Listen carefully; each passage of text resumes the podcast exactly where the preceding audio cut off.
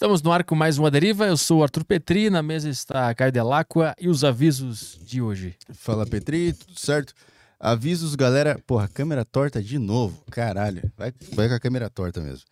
É, avisos de hoje, gente, para você interagir aqui no programa, para você mandar as mensagens aqui no programa, você tem várias opções. Uma delas é sacocheio.tv, onde você encontra o grupo exclusivo dos assinantes do Aderiva, que eles podem mandar mensagens aqui no programa e eles são sempre prioridade, a gente sempre lê primeiro as perguntas do pessoal de lá. Você pode mandar pergunta de texto e áudio, você pode mandar áudio também aqui para a convidada de hoje. É, também tem flowpodcast.com.br, manda mensagem lá pelas Sparks, que são as moedas da plataforma. Pode mandar mensagem de texto, áudio e vídeo. E também estamos ao vivo no site Roxo. Ah, na plataforma do Flow você pode mandar propaganda também. Você pode mandar a sua marca que a gente vai humilhar a sua marca. Tem um botão lá, humilhe sua marca aqui. Você manda o que você tem para anunciar e a gente vai humilhar aqui carinhosamente o seu, seu produto aí. Exatamente. Estamos ao vivo no site Roxo e tem as mensagens do. Também tem as mensagens do Yutoba. Você pode mandar as mensagens do Yutoba aí, os super chats. É... Agora mais um recado aqui que é pra galera dos canais de cortes, porque a gente deixou claro, não deixou, Petri? Eu acho que tava claro, né? Que eram 36 horas e 7 minutos depois, mas o pessoal não, não entende muito bem de horário. Aí eles lançam logo depois que a gente termina o episódio. É, então e vamos, a gente fica um pouco chateado. vamos matar de uma vez por todas isso aqui, porque eu não consigo, eu não aguento mais receber e-mails desse tipo aqui. Olá, você reivindicou, rei, reivindicou, reivindicou uma violação de direitos autorais do meu canal de cortes e não entendi por que vocês fizeram essa remoção, sendo que vocês do Aderiva liberam fazer cortes e não sei por que vocês fizeram isso, se puder me responder e explicar o que fiz de errado. Resumindo, o que você errou, cara, foi que você não respeitou a regra, que é a única, só tem uma regra, que é 36 horas e 7 minutos depois. 7 minutos depois. Pra você não ser o cara que manda esse tipo de mensagem pra mim, só respeite essa regra que tá tudo certo. É isso Exatamente. aí. O Caio recebe em média 10 e-mails por, Não, eu, por dia. eu falo, eu falo pro Petri, que eu falo quando eu tô dando strike nos caras, eu falo, cara, vai chegar, vai daqui duas horas vai chegar a mensagem pra mim. Não dá nem duas horas, é tipo meia hora depois já tá chegando. Então tá, tá dito aí. 36 horas e 7 minutos depois. Por favor, respeitem esse prazo aí. Isso, isso. Pra não acabar. Minha caixa de e-mail tá cheia já disso aqui, eu não aguento mais. Os caras ficam tristes, né? Eles ficam tristes e é engraçado porque todos eles, a, a, a única fonte de renda deles é o canal de cortes. É, Isso é muito louco. É louco, muito O que cara. eles faziam antes, né, de existir podcast? Faço Eu ideia me do que- pergunto. Eles ficaram esperando tanto tempo, né? por- Alguém criar uma ideia legal pra É. eles embarcarem juntos. É, 40 anos desempregado. Aí surgiu a deriva, a gente Que empregou. Vai tá, tá aí os avisos, tudo certo então? É, quer apresentar a convidada pra eu apresentar o emblema? Isso, Faz vamos- mais sentido. A, a convidada de hoje é a Thelma Rocha, ela é fotógrafa pericial e nós vamos apresentar o, o teu emblema da galera agora, pra todo mundo ver. O emblema- Legal, Gostei, gostei, ficou bacana. O emblema Aquele tá na tela. machado ali, aquele machado ficou bacana. Tem um machado, tem uma faca, tem pouco sangue. Pouco Feito sangue, pelo Tarantino isso aqui. Mas tem um, ficou legal. o cara explodiu atrás de ti assim, e saiu as coisas que estavam dentro dele, que era uma faca e um machado. É, quase não acontece em São Paulo. Qual é o, o código do emblema? O código do emblema tá aparecendo aí embaixo. É CSI São Paulo. CSI São Paulo. Aham. Só O letra CSI pra galera. CSI São Paulo SP. Tudo junto. Ah, é CSI SP? Ou... Aham. Ah, tá, é assim. O É, código. CSI SP. Ah, boa, boa, boa. Senão o cara ia botar se açaí. Ele ia botar CIA, açaí. era a CIA. Se açaí. CSI São É. Paulo. Alguém ia tentar escrever isso aí. Ah, sim, tem- sempre tem os caras. Então resgatem o emblema da Thelma lá no flowpodcast.com.br. É isso aí? Aham. Tu é fotógrafa pericial. O que é fotógrafa pericial pra gente, gente iniciar o- o- a conversa? É, bem longe de ser um fotógrafo de reportagem, né? Que eles dizem. Casamento, batizado. A minha cena de crime é, não me dá trabalho, né? Do ponto de vista do, do cliente não gostar. Não pede pra tirar de novo, né? Não pede para tirar de novo. Essa ficou né? ruim, tira outra. É, então, assim, é um profissional, né, que tem a, a sua função primordial ali, está registrando tudo, tudo, exatamente tudo que o perito vai usar depois, que lá na frente vai ser os olhos da, da, daqueles que não estão presentes e vão julgar.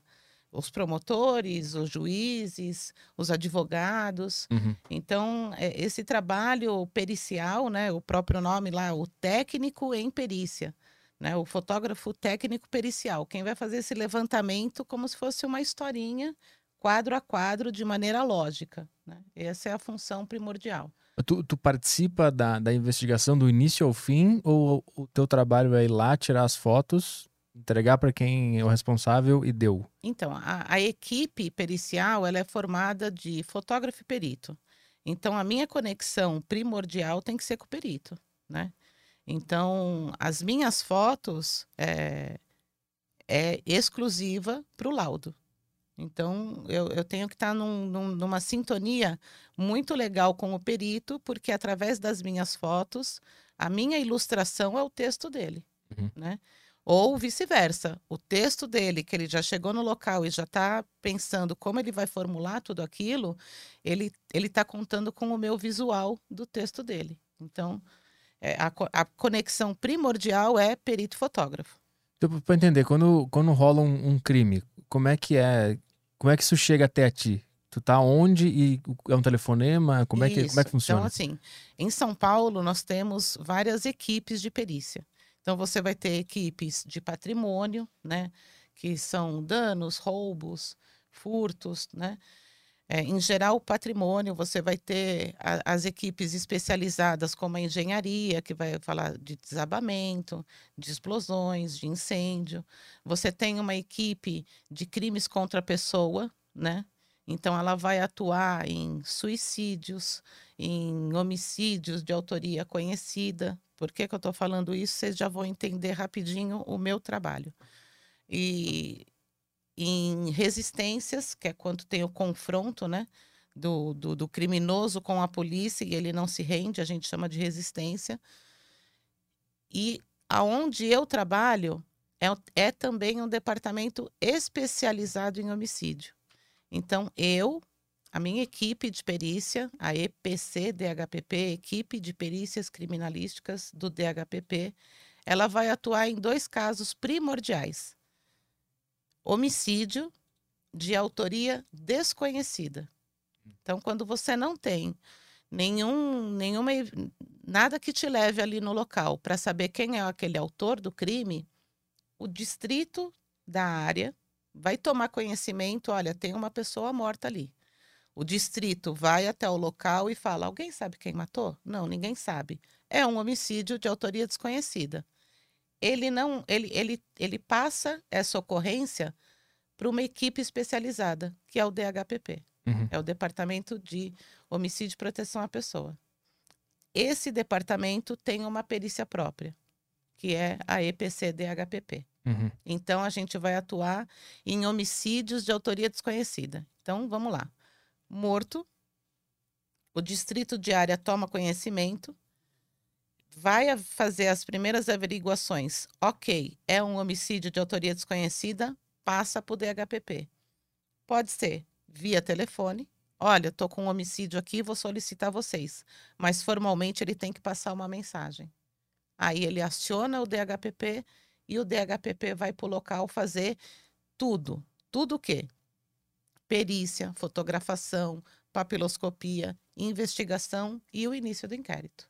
Então, a equipe que vai para o local, nós somos mais ou menos de 8 a 10 pessoas que vai para o local. E como é, que a- como é que as fotos podem ajudar a, a- a saber quem, quem cometeu o crime? Então, porque é, quando você chega no local, as pessoas falam assim: ai, nossa, ficar fotografando morto, como que você consegue? Poxa, é, até, até me emociona. É, você está diante do, do, da perda do maior bem, é a vida. Tem tantas coisas no local para você ver antes de você ir ali fazer aquela perícia no corpo, mas tem tantas coisas para você se preocupar ali. Por onde ele entrou? Por onde ele saiu? Tá arrombado? Não tá arrombado? Teve escalada? É, Será que ele deixou impressão digital em algum lugar? Ele bebeu uma água? Será que tem DNA? Então, assim, tem tantas coisas para você se preocupar e você vai registrar tudo aquilo, porque foi o que eu te falei. Quem vai ler esse laudo e entender o que aconteceu no local vai ser através das fotos. Uhum. Né? É, vamos, vamos lembrar quando a gente estava na, na quinta série, a professora tinha que mandava ler o livro chato. Eu, eu pessoalmente ia lá e via quantas figuras tinha primeiro, né? para ver se eu tinha menos para ler. E realmente, é, você, quando você visualiza, você começa a entender melhor, né? Então, imagina você, você fecha o olho e eu começo a narrar para você. Trata-se de um sobrado com um portão quadriculado em ferro, com fechadura é, automatizada, é, com entrada lateral. Eu estou descrevendo aqui uhum. uma deriva. A partir do momento que e, é de difícil acesso, a partir do momento que toda essa narrativa do laudo, você bate o olho e você fala, não, realmente o portão é alto. Você já bate o olho, você consegue entender melhor essa dinâmica que o laudo vai, vai traçar, né? E e, e fica até mais fácil você ter aquela facilidade de. Como é que ele estava mesmo? Ele estava de decúbito lateral?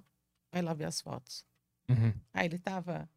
É, ele ele ele estava numa reação, numa posição confortável. Será que ele reagiu? Você vai sempre estar tá se reportando a essas fotos para estar tá melhor te orientando. Tu lembra de algum, algum caso que tu notou algo que era difícil notar descobriu algo na cena e aí tirou a foto e isso foi chave para resolver o caso. Que, que eu, por exemplo, eu estaria lá na, na, na, cena, eu não enxergaria e tu enxerga porque tu tem experiência. Alguma eu, fato eu, específico? Eu fiz um local de, de uma senhora que, que sofreu um latrocínio e a casa estava totalmente carbonizada, né?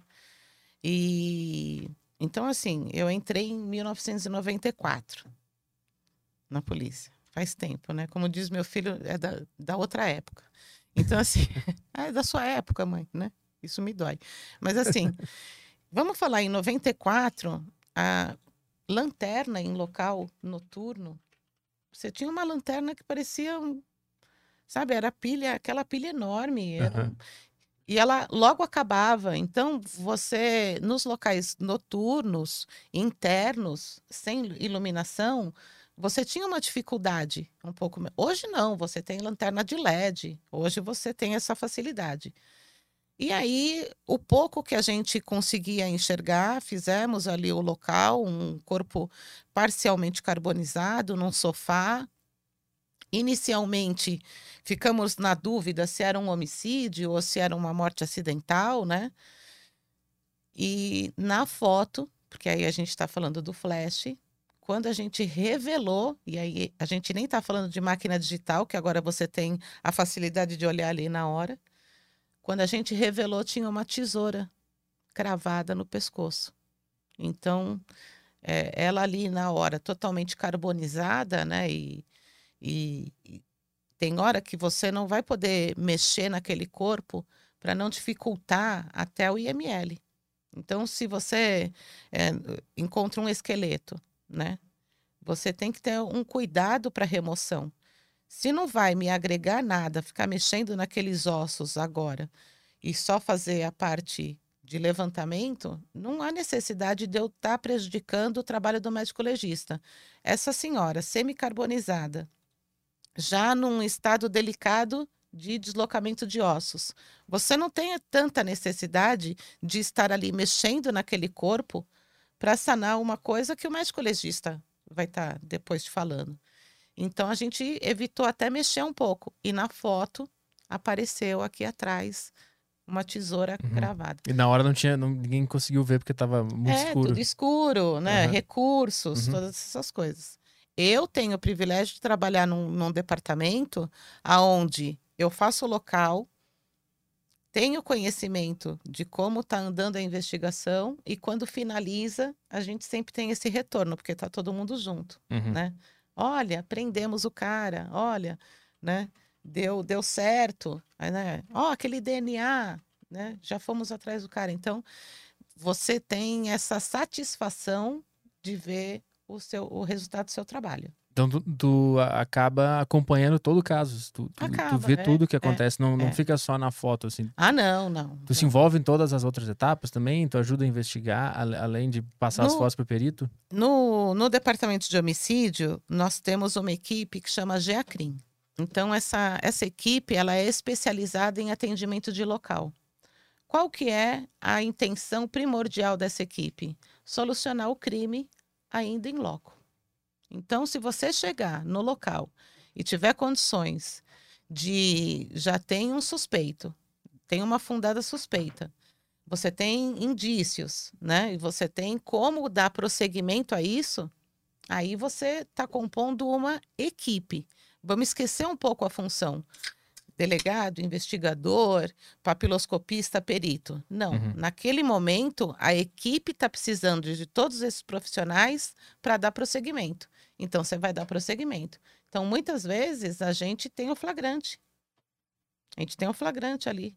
Acabou de fazer o local, já pega as informações. Olha, parece que é tal fulano. Vamos atrás? Vamos atrás. É, é- é nossa obrigação. Uhum. E aí você dá o prosseguimento e tem o flagrante.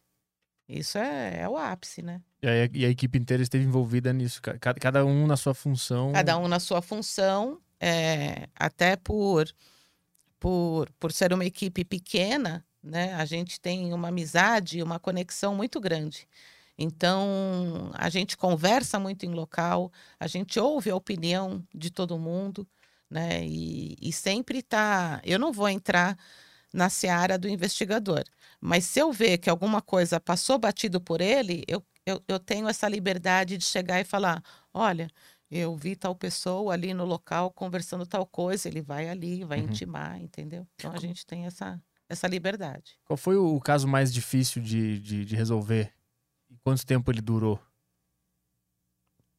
Olha, de resolver, não é um caso meu, mas é um caso que comoveu muitas pessoas ali e, e é uma pena que ficou sem esclarecimento.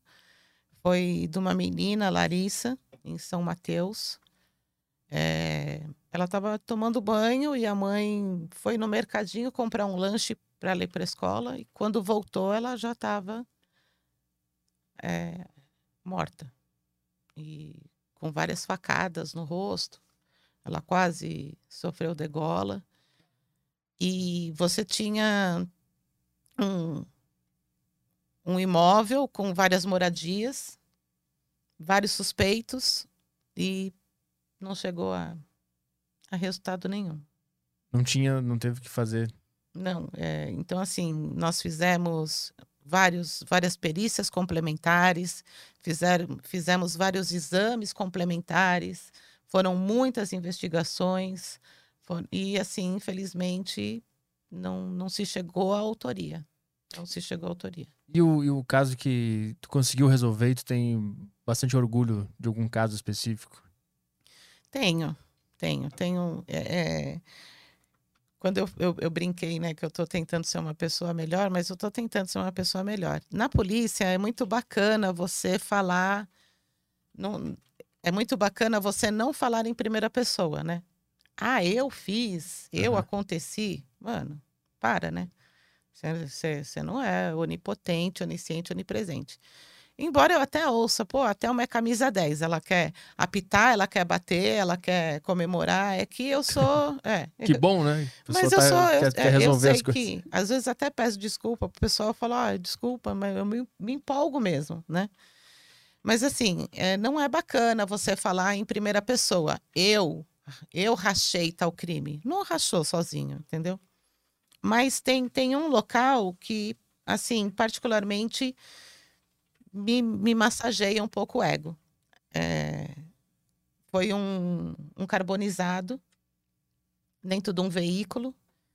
E ali, fazendo o local, não tinha condições nem de inicialmente saber se era um homem ou uma mulher, de tão carbonizado que estava. Mas a gente achou um fragmento da placa do carro. E aí levantamos o carro, o proprietário, e vimos que ele estava com um BO de pessoa desaparecida. Então nós fomos na família, né? E lá a esposa, né, é, era uma das pessoas que mais estava assim conformado, os pais, né? Falando que ele não era de, de ficar tanto tempo sem notícia, né? E, e a gente tentando levantar o que estava acontecendo e todo mundo muito comovido, né? Porque você tem um parente carbonizado, Uhum. é, eu acho que é, é muito chocante, né? E eu, e eu estava ao lado do, do Dr. Leandro, conversando com, com a esposa, e, e ela ali tentando ajudar de todas as formas, e ela deu uma cruzada de mão, ela cruzou o braço assim, eu não sei como, eu vi sangue embaixo da unha dela. E aí eu me afastei um pouco e comecei a analisar a roupa, né? E aí, na parte interna da coxa, na calça jeans, tinha uma manchinha de sangue muito pequena. Ali naquele momento eu já olhei para o doutor. Eu acho que o doutor fez uma boa leitura de que eu queria falar alguma coisa. E aí o doutor falou: Olha, é, quer falar alguma coisa, Thelma? E aí eu, eu arrisquei. Eu arrisquei. Falei: Olha, eu quero conversar com você. Eu vou falar bem devagar. Eu vou falar pausadamente. Para você ter tempo de pensar o que você vai me responder. Hoje. E você não me responde agora. Deixa eu terminar. E aí eu, eu, eu comecei a conversar com ela que, assim, se ela sofria alguma violência doméstica, se ela reagiu de uma maneira que ela não previa, que ela tinha a oportunidade de confessar, de se explicar, que ela não sairia do local algemada na frente do filho dela, que eu estava dando a minha palavra perante o doutor. E aí o doutor viu que eu- o que eu estava falando, foi o que eu te falei dessa conexão. E ele abraçou essa ideia, Uhum. né? E aí a gente foi acalmando, acalmando. Ela falou: Não, não, eu não sei do que você está falando. Eu falei: Tem sangue embaixo da sua unha. Aí ela falou: Não, mas é que eu estou menstruada. Eu falei: Você esqueceu que está falando com uma mulher. Eu também menstruo. Eu também menstruo e eu não vou ficar com sangue embaixo da minha unha e eu não vou ficar com sangue na minha calça desse jeito que tá. É a oportunidade que você tem. Eu estou te dando minha palavra perante o doutor, né, doutor? E o doutor, sim, Thelma, é, você não vai sair daqui algemada. E aí ela falou, eu matei ele. Na, na hora que você ouve, eu matei ele, por dentro você tá com dois pompons, sabe? Uh, Resolvi. e quando ela leva a gente na cena que ela matou, aí é que era mais impressionante ainda, porque a gente tinha estado naquela sala conversando com os parentes, e aí ela entra com a gente na sala, ela tira um, um- uma espécie de uma manta do sofá. Meu Deus! Tinha muito sangue naquele sofá. Eu não sei Ah. como ela ia se explicar para os parentes depois, né? Se a gente não tivesse e aí, naquele momento, ela. Então, assim, é, o doutor Leandro, eu, eu agradeço o doutor Leandro por ter me dado esse voto de confiança. Porque foi um insight. E se não fosse ela? Uhum. E se essa mulher é, falar: como é que é? Acabei de perder o marido e você ainda por cima está me acusando? Uhum. Mas o doutor, naquele momento, eu acho que ele viu que alguma coisa não, tá, não batia, porque a gente já tinha um depoimento meio confuso, né? Dela. é, dela, Uhum. entendeu? Então, assim, mas era uma coisa para se investigar. Uhum. E eu acho que naquele momento ele abraçou aquela ideia e deu certo. Interessante, tu, tu trabalha ativamente no caso também, não é só fazer as fotos também, Não, tu tá não, envolvida. é, é. como é que tu lida com esse, com esse fato de que é 50-50 da pessoa ser inocente ou, ou culpada? É, E aí eu- tu sempre pode arriscar ali uma coisa. Com- Como é que é viver sempre com essa sensação? Eu acho que o, o, o trabalho pericial, principalmente quando você tem o resultado e você vê quem é o autor, ele te deixa bem cascudo. Bem cascudo. Você cria uma casca que você para de acreditar nas pessoas. Hum. Você sempre ouve a história mais besta num churrasco, de um, de um assalto, mas você olha para o seu amigo falando assim: uhum, tá mentindo. Sabe? Você pensa, né? Porque você lida com, com uma certa psicopatia, né? Que a pessoa ela tenta te enganar. O tempo todo ela está tentando te enganar, ela está tentando te ludibriar. Então eu já peguei, não eu peguei, ah, não, tô falando assim, eu já vi autores de crime que chorou e me comoveu. E depois era o cara. Eu já fiz local de homicídio que o cara trouxe um balde de água para ajudar a gente a limpar o corpo. E semanas depois o cara estava preso. Era, era ele. Então ele estava no local com um balde de água ajudando a perícia e era ele, uhum. entendeu? Então eu acho que você tem que nesses momentos olhar e falar assim: aonde eu errei? O que que eu, o, o que eu confiei nele? Entendeu? Uhum. Então, o desconfiar, infelizmente, é uma atitude já que a gente tem que ter. Sempre e, desconfiar. E quando tu entrou nessa profissão, tu já tinha essa noção ou tu apanhou um pouco até entender isso? Apanhei pra caralho. apanhei pra caralho. Tipo como? Então, assim, eu, é, eu sou filha de fotógrafo, né? Pericial também. Então, essa, digamos que essa esse mundo policial já me envolveu em casa. Então, meu pai levava umas fotos para a gente ver, entendeu? Ele levou o álbum do incêndio do Joelma, né? e a gente vê tudo aqui. Então, nós somos em três irmãos, só eu me interessei por essa parte pericial, meus uhum. irmãos não. Então, eu tinha o apoio do meu pai quando eu entrei. Pai, tal coisa, olha, vê, vê isso. Pai, Olha, fulano é muito legal comigo, fica esperta. Não, ah, pai. ele já trouxe essa experiência então, logo já para a vida no cotidiano. E aí, e aí eu entrei muito nova na polícia, entrei com 20 anos, né? Eu prestei o concurso com 19, mas estagiei quando eu comecei a atuar sozinha mesmo, já estava com 20. Inocente de tudo, né? Então, eu agradeço todos os meus falsos amigos lá do começo de carreira que me deram umas 18 facadas nas costas. E eu, eu agradeço. Agradeço porque foi logo no começo. Mas foi dentro da polícia ou casos que tu, que tu levou essas facadas? Facadas nas costas que eu digo é. Metafóricas, é. É as trairagem, ah. né? Então eu agradeço todas essas pessoas que, que um dia me, me deram uma rasteira, que um dia é, duvidaram da minha capacidade, porque isso, isso te torna mais forte, né? Porque você tem que brigar com, com leões. Que leões? É você, num local, não ficar sensível com uma mãe chorando porque o cara acabou, um latrocida, o cara acabou de matar alguém por um relógio e ele está preso e chega a mãe do cara chorando. Se eu for me comover com todas as mães que chegam no local, eu não vou fazer mais perícia. Uhum. Eu não vou mais fazer perícia. Quando você vê aquele menor chorando no local e depois você vê que ele é o autor do crime, na hora que ele puxou o gatilho, ele não tinha dó nenhuma. Por que, que eu tenho que ter dó dele agora? Entendeu? Então, assim, e isso é, te torna uma pessoa mais fria. Mais fria. Não é qualquer coisa que me comove. Mas também eu choro no Nemo. É, é, é, porque às vezes você tá tão à flor da pele que meus filhos, moro eu e meus dois filhos, é, eles já sabem quando eu pego um local muito pesado. Eu chego e falo: Oi, pessoal, tô indo pro meu quarto. E assim, abala, né? Então, e em outros momentos, ah, mãe, porque eu estava em tal lugar. Tal lugar? Não estava, não. Tava. Não, não tá, você tá mentindo. Não, mãe, pô, você não acredita em mim? Então, assim, você entende os leões que você tem que conviver toda hora? Uhum.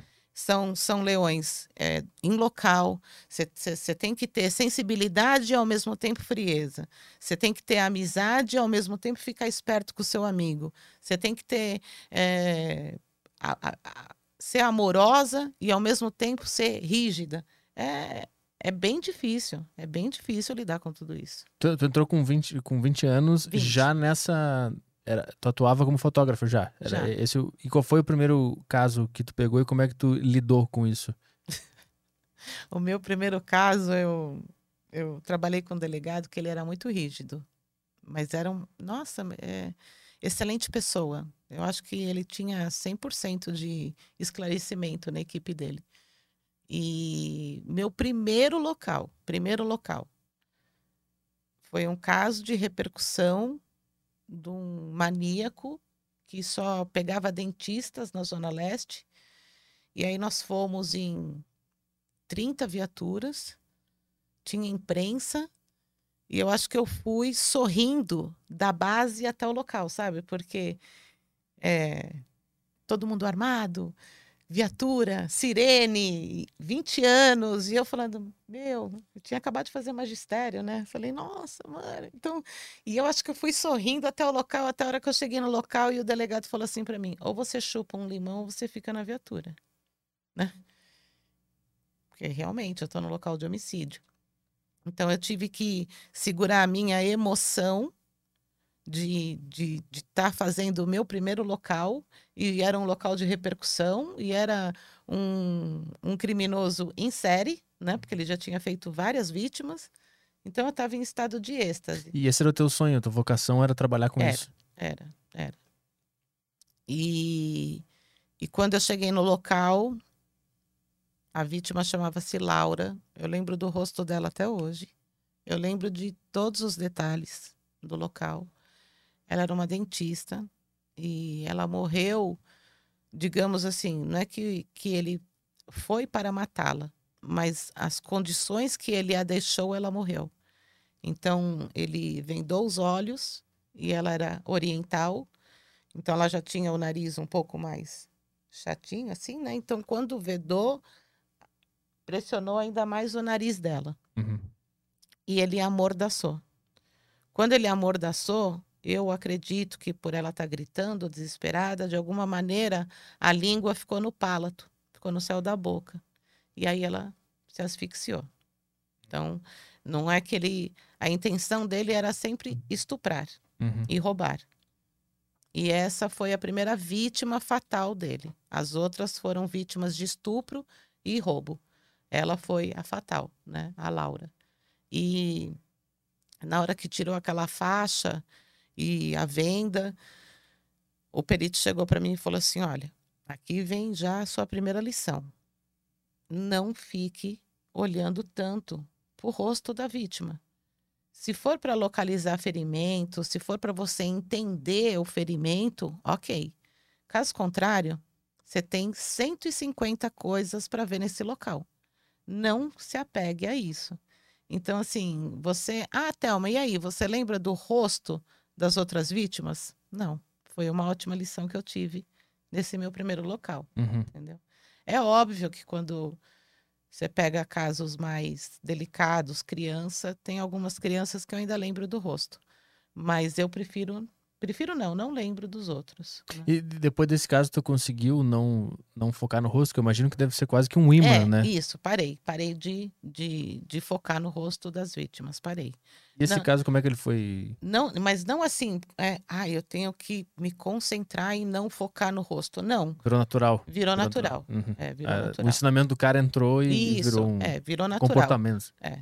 E esse caso foi resolvido como? Qual foi a, a conclusão desse, desse cara aí? É, conseguiram pegar porque ele, ele, ele era muito meticuloso nas ações dele. Então, você tinha determinadas coincidências no local, no- em todos os locais. Então, todas eram dentistas, todas eram da Zona Leste, entre Moca, Tatuapé, né, Vila Formosa.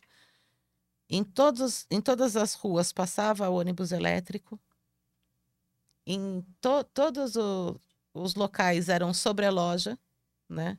Ele sempre marcava horário para o final da tarde, para ser o último a ser atendido. Hum, Então, conseguiram traçar determinados prováveis pontos de atuação.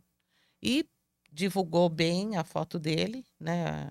A, provável foto dele, né? Retrato falado ou era uma foto é, mesmo? retrato Ah, falado. tá. e, e, e principalmente ali naquela região de atuação. E aí, num bar, ele estava lá bebendo, o cara olhou, falou, eu acho que é, e fez a denúncia e conseguiu pegar ele. Isso foi quando? 90 e 94, lá quando começou? 94. Caralho. 94. E como é que tu saiu desse, desse primeiro caso? Então, e e aí, assim, é, aquela cena, aquele, aquele conjunto todo de viatura, policiais, sirene.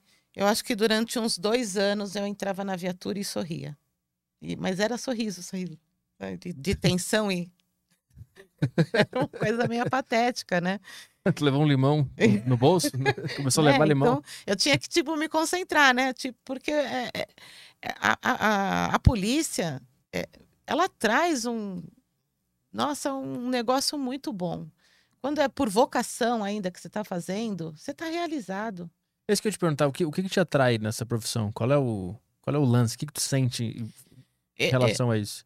eu, eu fui criada de de uma maneira muito, muito, muito aberta com os meus pais. Aberta assim, sabe? Não, não tinha essa diferença de menino, menina, não sei o quê. Mas para a profissão, o meu pai sempre falava: meus filhos vão entrar para a polícia. E cagava para mim. Né? Eu sou a caçula. Aí eu gostava de ver meu pai ali com, com uma máquina fotográfica, uma viatura e fazendo perícia. Eu gostava de ver as histórias do meu pai. Isso me chamou a atenção, embora eu tenha ido fazer magistério. E, e meus irmãos, nem. Aí eu vi o edital na banca de jornal, fiz a inscrição e só depois eu falei para meu pai. Mas foi mais por, por, por causa dessa falta de, de incentivo à, à, à filha da, da, da família. E aí tu, eu tu falei, queria meio que provar que tu Isso podia. mesmo. Aham. eu falei, ah, não. É, meus irmãos? Não, vou eu. E quando eu fui, o meu pai me deu o maior incentivo, entendeu? Então eu acho que aí já começou a aparecer ainda mais a vocação. Aquela vocação de falar, é isso que eu quero. Então hoje, eu, eu, eu vira e mexe, eu estou falando essa frase. Eu não sou realizada financeiramente, né? Porque o- a polícia de São Paulo é, é, eu acho que ela está agora em última, né? Porque Piauí teve aumento e a gente tem um salário, né? é, ridículo, né? Mas eu sou realizada profissionalmente. Aí não tem preço. Profissionalmente eu sou. Então eu tenho 27 anos de, de polícia.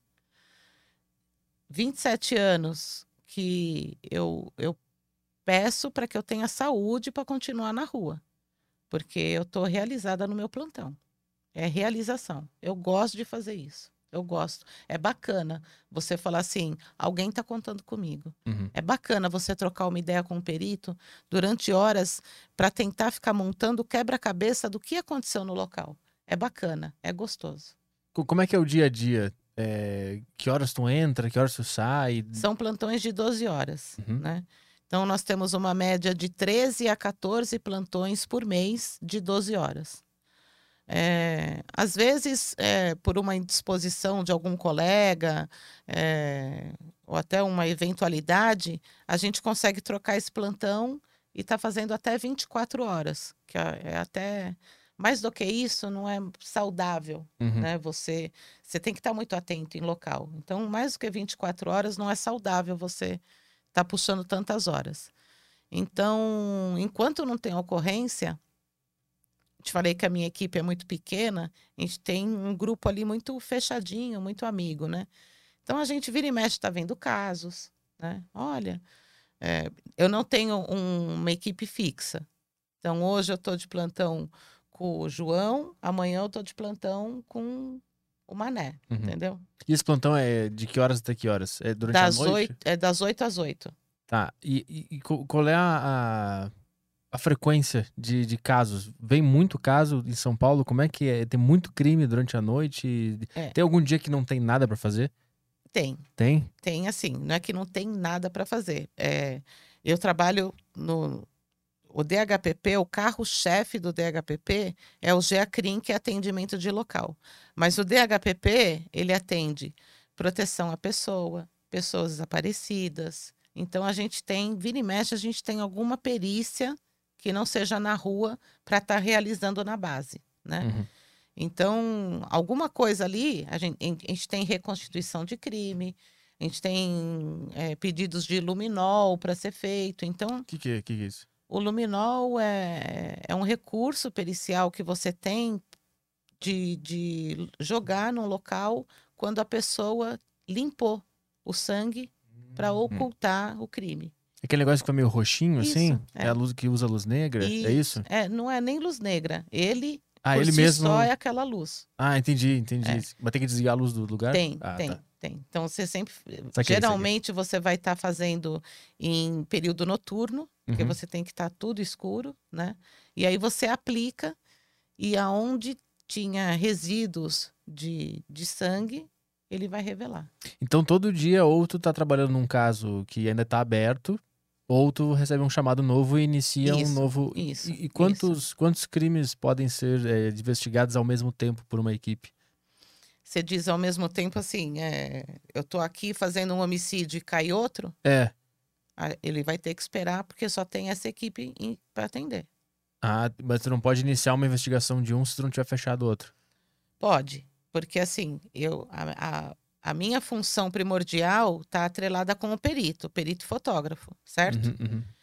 A gente trabalha com investigadores e delegados. Então, assim, atendeu aquele local e abriu um inquérito, uma equipe vai começar a investigar se naquele mesmo momento a gente não conseguiu prender quem foi. Uhum. Mas vai dar prosseguimento. Nisso já está abrindo outro, Uhum. e outro, e outro. Então, o, D- o, D- o DHPP, ele tem muitas equipes de investigação. Entendeu? Ele tem, eu acho que é, vai, é, é de 12 a 13 equipes.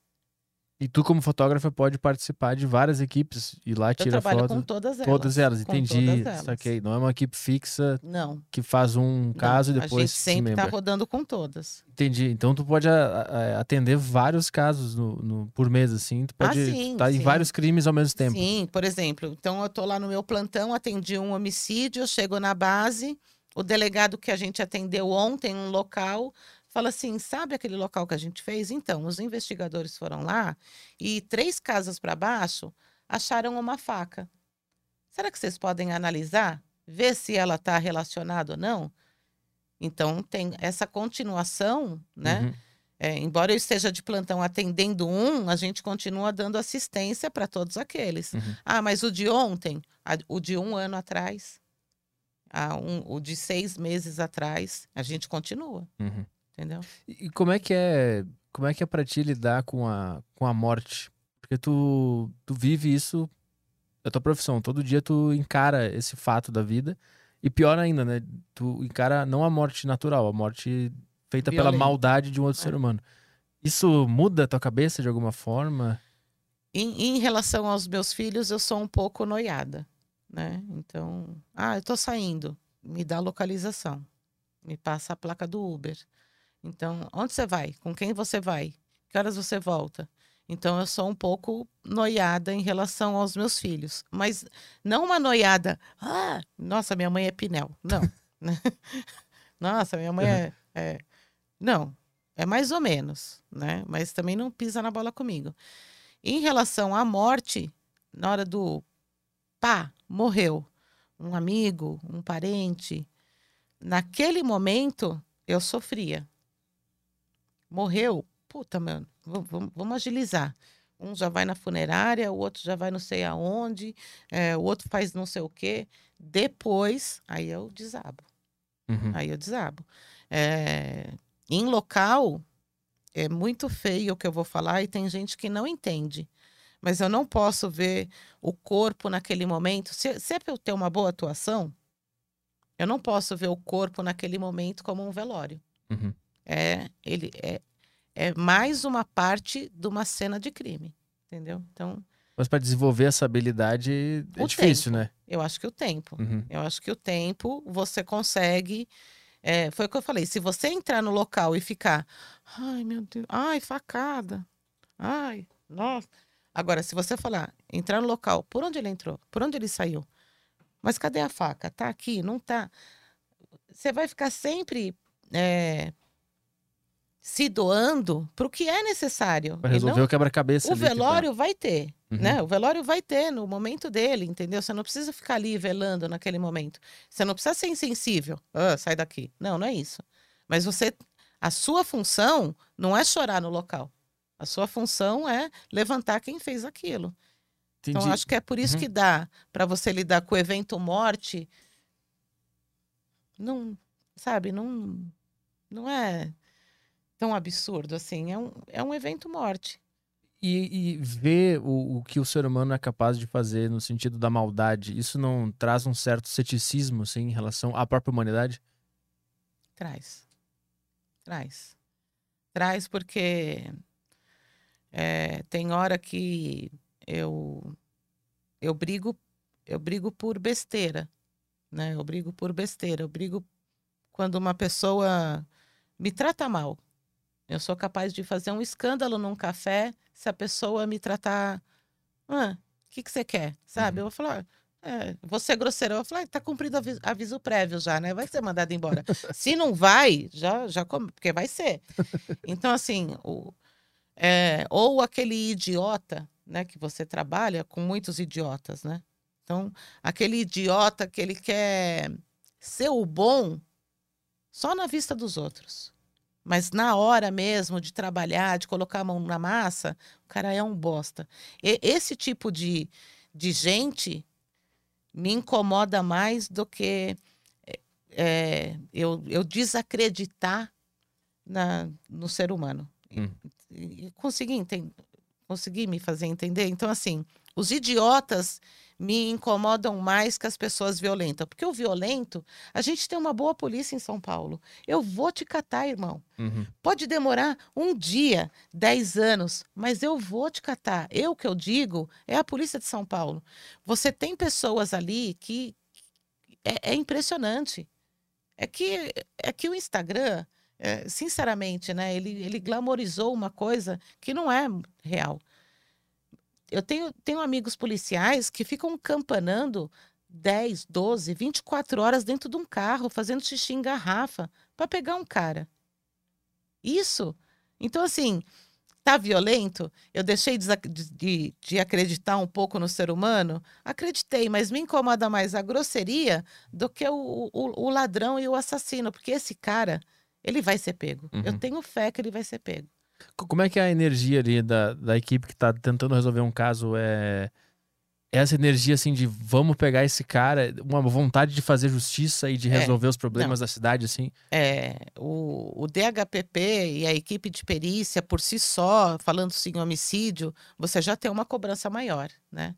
É, é a vida. É, então, vira e mexe está na mídia, vira e mexe. Então, a- a- naturalmente já tem uma cobrança. Quando você vê o crime, a morte banalizada, né? Então você tem é, briga de, de pinga, né? Aquilo, aquilo te dá ânimo de falar assim, caramba, mano, a gente tem que ir atrás desse cara, né? Então é, é essa conexão, então não só por cobrança, não só por, pela função precípua, mas por é, vocação, né? Então você tem muitos policiais que ficaram anos na bolsa de, pernu- de permuta para querer trabalhar no DHPP, entendeu? Então o ânimo desse pessoal é legal, é bacana. Uhum. E aí, e aí corre.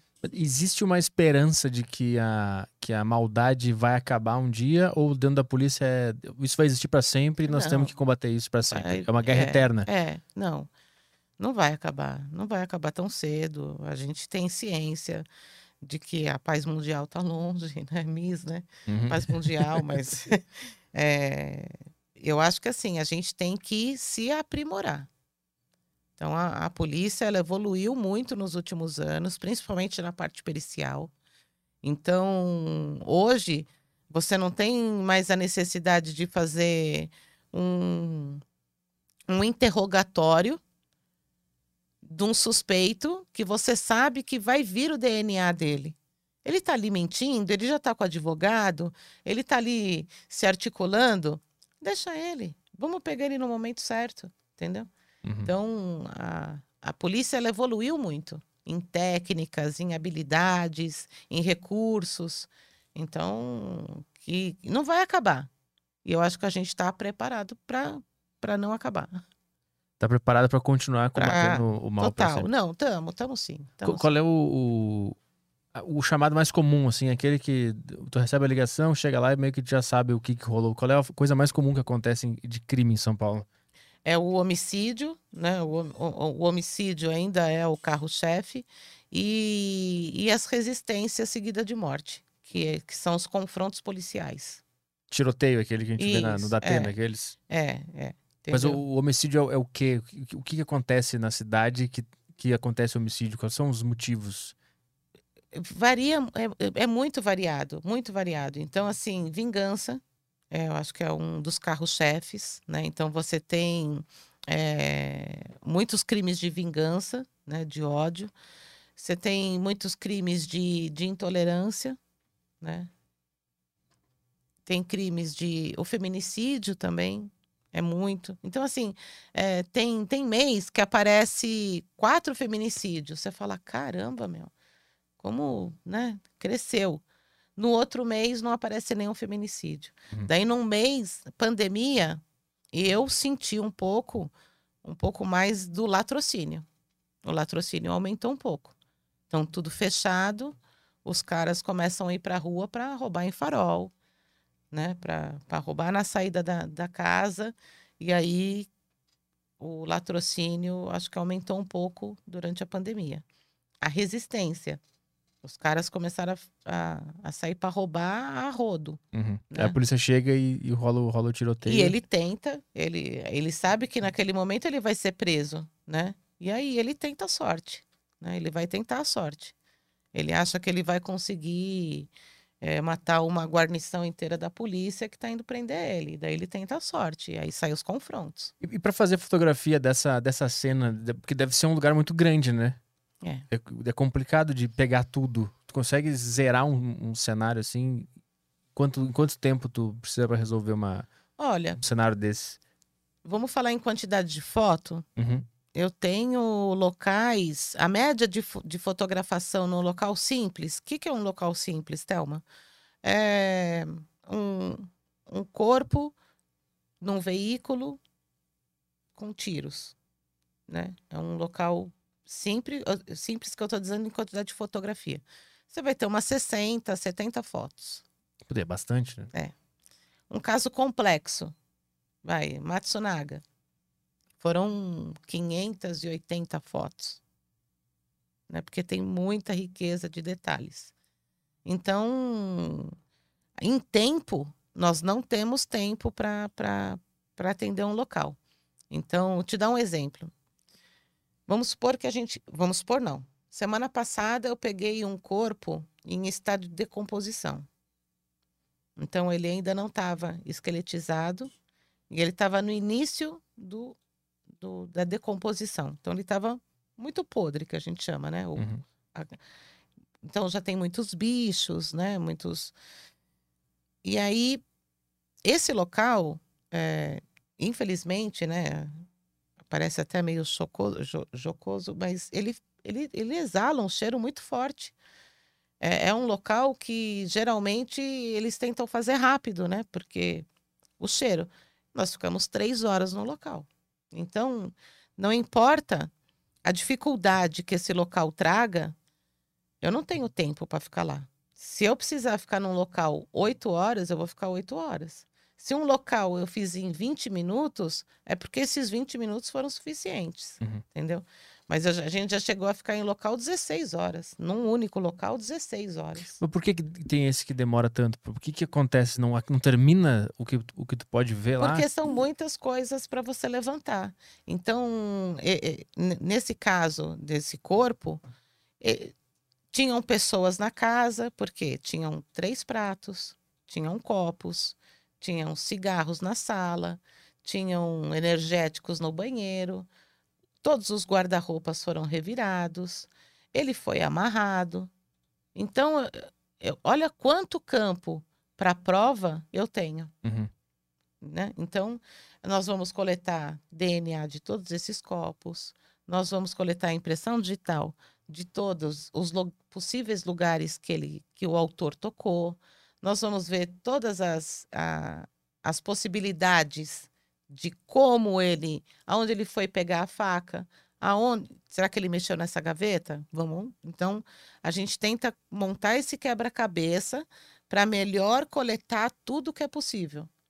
E aí você fica horas no local, horas. E aquela reconstituição do, do, do crime, isso é feito.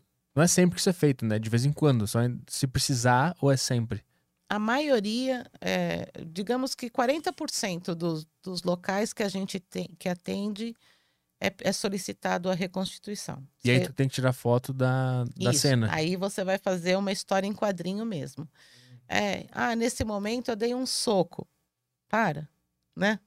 Para, daí a pessoa para com o soco no ar, né? Uhum. Então, assim, é, hoje você tem recursos na máquina que você vai fotografando, a, a pessoa não precisa nem parar para fazer a pose, a não ser que é uma coisa muito específica, e aí o perito pede aquela pose, e aí você fotografa aquela pose. E, e como, é que, é- como é que tirar essas fotos das poses e criar essa história em quadrinho é, ajuda o cara a resolver o, o crime? O que, o que que ele enxerga que ele não estava enxergando antes a partir dessa historinha? Então vamos lá, vamos falar aqui, nós dois aqui, polícia e ladrão, certo? E eu, como ladrão, tô com um tiro aqui nas costas. O que que você entende? Tô eu te perguntando Eu tô- agora. Eu te dei um tiro nas costas. Você me deu um tiro nas costas ou você me deu um tiro pelas costas? Então, Uhum. você- eu, eu eu acho que você já viu vários vídeos de tiroteio, né? Como você falou, tiroteio, então de, de troca de tiro e não sei o quê, aonde o cara correndo, eu sou o ladrão, correndo, ele faz isso aqui, ó. Você, você já não viu? Ladrão atirando assim? Ah, ele tá fugindo e atirando. Uhum, E você não continua atirando em mim? uhum. E esse tiro pegou nas costas. Mas não foi um tiro pelas costas. Então, eu tenho o corpo lá no local. E essa dinâmica? Eu consigo provar no laudo? Eu consigo provar que tem um tiro, que tem uma entrada e uma saída numa trajetória, né? Onde a possível posição do atirador é essa. Uhum. Para o promotor, para o juiz, para o advogado, ele quer entender isso melhor. Então, ele vai solicitar reconstituição. Na reconstituição, você vai ter a possibilidade de estar mostrando essa biomecânica. Uhum. Então, não é um tiro nas costas, é, é um tiro nas costas e não um tiro pelas costas. É Uhum. bem diferente. Aí o cara fala, eu tava aqui, o cara tava lá, ele fez isso, eu fiz aquilo. Aí tira a foto pra ver se isso é possível, se essa É, história é. é possível de acontecer. E aí você vai linkando com o local que você tem, com e, e quando você faz a recon, é baseada no depoimento de alguém. Uhum. né? Não é porque o perito ou o delegado tirou da cabeça dele. Não, é baseado num depoimento aonde se vê alguma contradição ou alguma impossibilidade de ação e você quer comprovar visualmente. Uhum. Então a pessoa fez o depoimento e tu viu, isso aqui, isso aqui eu não sei se tem como acontecer. Aí tu Isso vai lá mesmo. com ela e, e- e manda, pede pra ela. Será que você podia refazer Isso. como você fez? Você Uhum. lembra? Lembro. Como foi? Assim. Você tá ali vendo a cena, um olha pro outro e fala: É possível. tá, tá vendo? Tá vendo? Eu falei pra você que ele pulou, pulou. Aham. Entendeu? E, o- e e costuma, o cara costuma manter a mentira mesmo na reconstituição? Então, é aí que é o bacana, né? Porque você mente e essa reconstituição no andar do processo foi marcado dois anos e meio depois. Hum. Quem mente, mente, né? É, o, o mentiroso, tal- tem, tem mentiroso que vai lembrar, né? Mas tem mentiroso que. É, posso ler o que eu escrevi? Ah, eu quero copiar é, aqui. é, entendeu? Daí cai na contradição. Muitas vezes se esclarece determinadas determinados crimes na reconstituição, Na reconstituição. na recon. O, o caso mais, mais marcante que tu pegou e famoso foi o da Matsunaga? Foi esse o de, de notoriedade pública, assim? Hum, não. não, não me marcou tanto, a não ser pela É, no sentido de É. ter se tornado muito público, assim. Esse foi o mais famoso, Não. digamos assim. O um, um que me chocou foi da família Pesseguini. que, que era essa história? Não, não conheço. Era um menino de 14 anos, filho de policiais militares. Ele matou o pai, a mãe, a avó Ah, lembrei. e a tia-avó. Uhum. e se matou. Então, esse é um, é um caso que, que, pela repercussão, né, as pessoas eh, talvez não queriam acreditar que um- uma criança né, de 14 anos seria capaz de fazer isso. E pericialmente a gente chegou no local e assim que a gente fez a leitura de algumas evidências ali, de alguns indícios, você olha e a gente tinha um time muito bacana ali de, de profissionais especializados em homicídio. Então, é, digamos que meia hora que a gente estava lá, todo mundo já estava convicto, né? Ou previamente convicto de que tratava-se de um homicídio seguido de suicídio. Quais são esses indícios? Porque eu fico imaginando se eu entrasse nesse lugar eu não ia conseguir entender nada. Quais, quais são esses indícios que ficou tão óbvio para vocês? Posição dos corpos, né? Então você via que não tinha sinais de arrombamento na casa. A posição dos corpos é, entendia-se que eles estavam dormindo, né? Hum.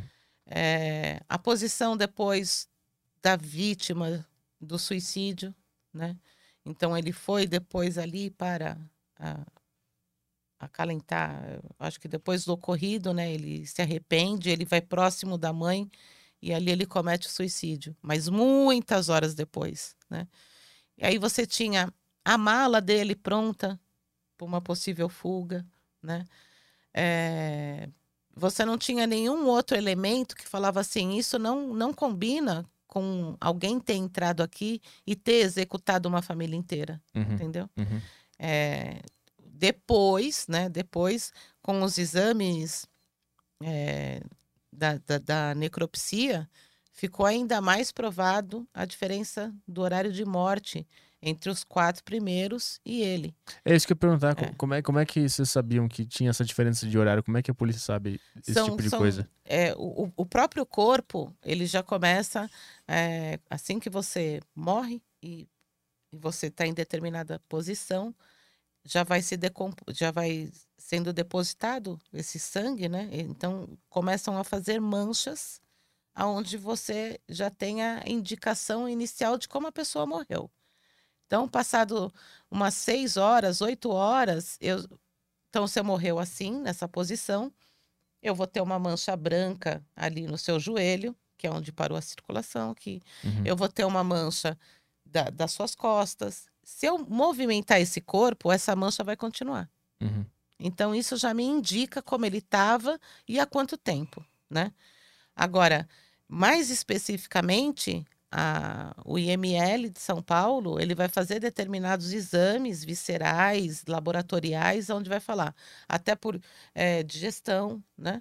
Então, ele vai falar, por outros exames, ele vai ser mais específico e falar, olha, aproximadamente fulano morreu tal hora, aproximadamente fulano morreu uhum. tal hora. Mas aí, é isso depois que se faz um exame mais específico, né? Mais específico. Quando vocês entram na cena para tirar as fotos e tal, tu já meio que sabe, ah, aquela pessoa morreu há tanto tempo, essa aqui foi mais... Isso, mais isso. Há 10 minutos, sei lá, por exemplo. Tu já consegue é, ter essa noção, assim? A gente, vai, a gente consegue ter essa noção passada... É, mais horas. Ah, tá, entendi. Né? Quanto mais horas passar, a gente consegue ter essa noção melhor. Porque ele começa a entrar em rigidez e depois de 12 a 14 horas ele começa a ficar flácido de novo. Uhum. Então você pega um que já está em estado de flacidez, mas já com cheiro, então não é uma flacidez recente de quem acabou de morrer, e o outro rígido. Então esse daqui morreu bem primeiro, né, em horas e muitas horas, que esse. Uhum. E, e os outros elementos da casa. Você vê a casa arrumada. Né? Então não teve confronto, não, não teve, uhum. né? Não teve. Esse caso dele foi não, tem um motivo, né? Não, não entenderam por que, que isso aconteceu ou chegaram a, a entender? Ah, o Nessa, nessas horas aparecem 500 mil especialistas, né? É. Para ajudar o menino, não apareceu, enquanto estava vivo, a família inteira, não apareceu nem, nenhum especialista. Mas depois que morreu e aconteceu a tragédia, aí todo mundo é especialista. Então, é, isso eu, eu tô te repassando como eu comprei, né? O, o peixe que eu, que eu comprei, eu estou passando para você.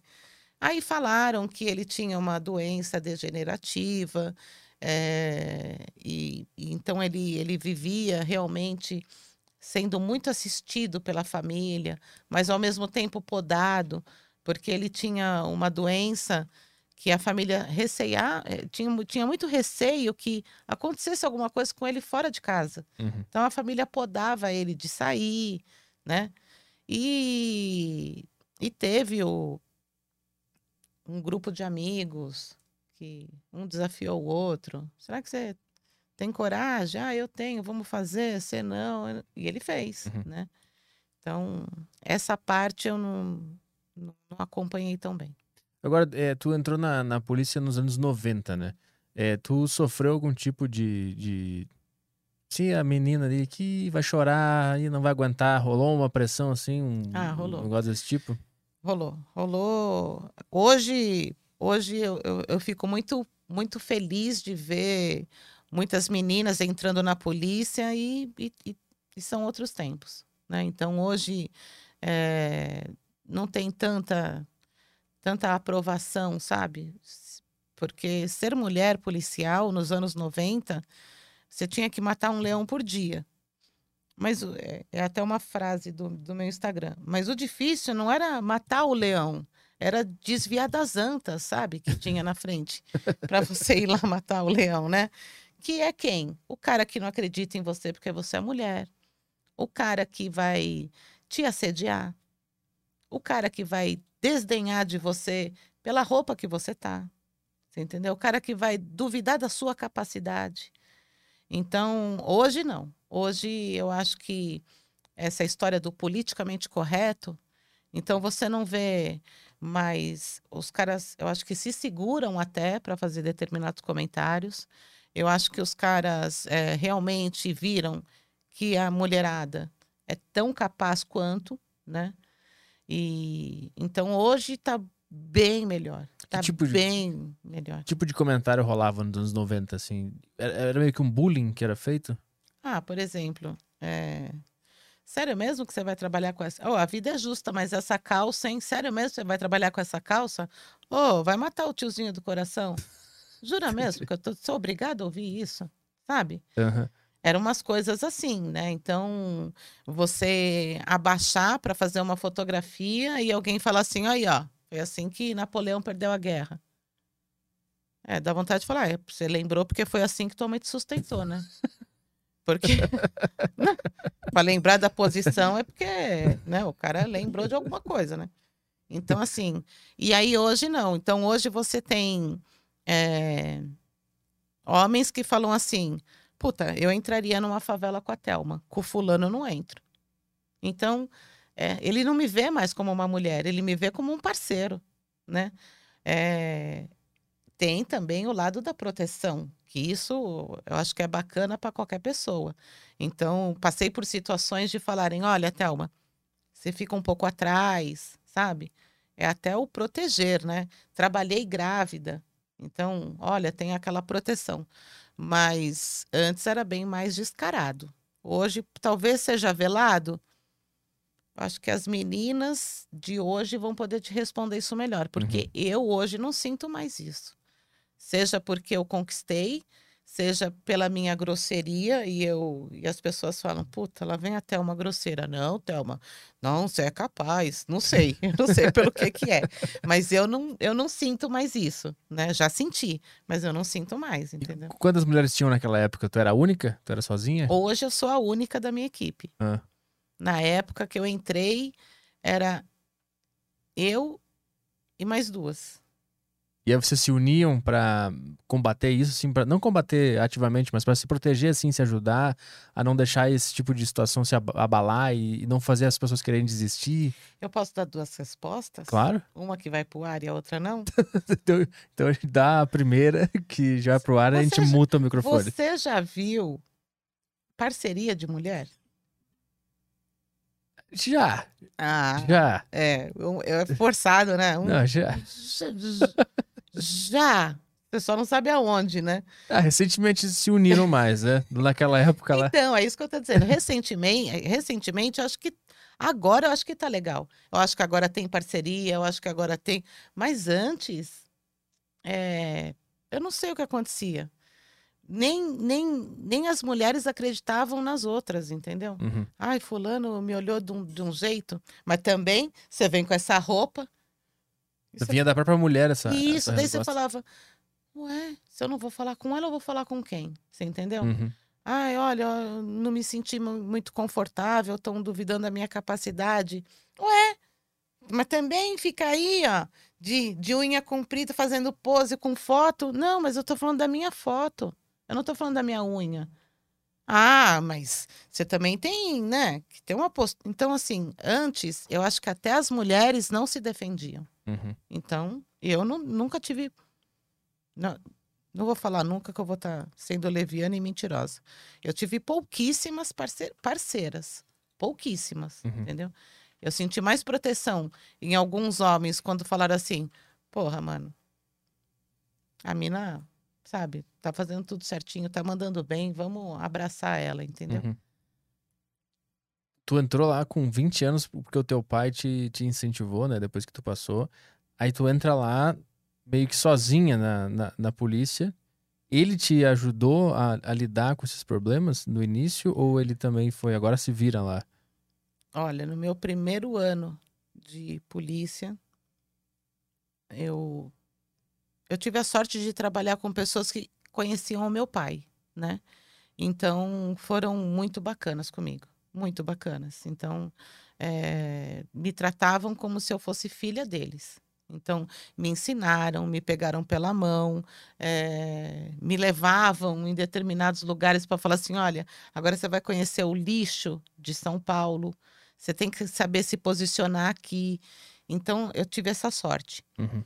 Mas, é, até perdi a, a pergunta que você fez. É, Se, se ele te ajudou nesse, ne- Então. nesse início. E aí, algumas coisas, eu já fui vendo que algumas coisas eu podia falar para o meu pai e eu- algumas coisas não. Então, é, eu sofri um assédio no meu primeiro ano de polícia. O delegado achou que eu era patrimônio, né? Junto com, com as cadeiras, com as mesas. E, e ele chegou a me agarrar mesmo. Ele me pegou pelo pescoço, ele chegou a arrancar um brinco da minha orelha. E, e eu, eu queria que fosse hoje.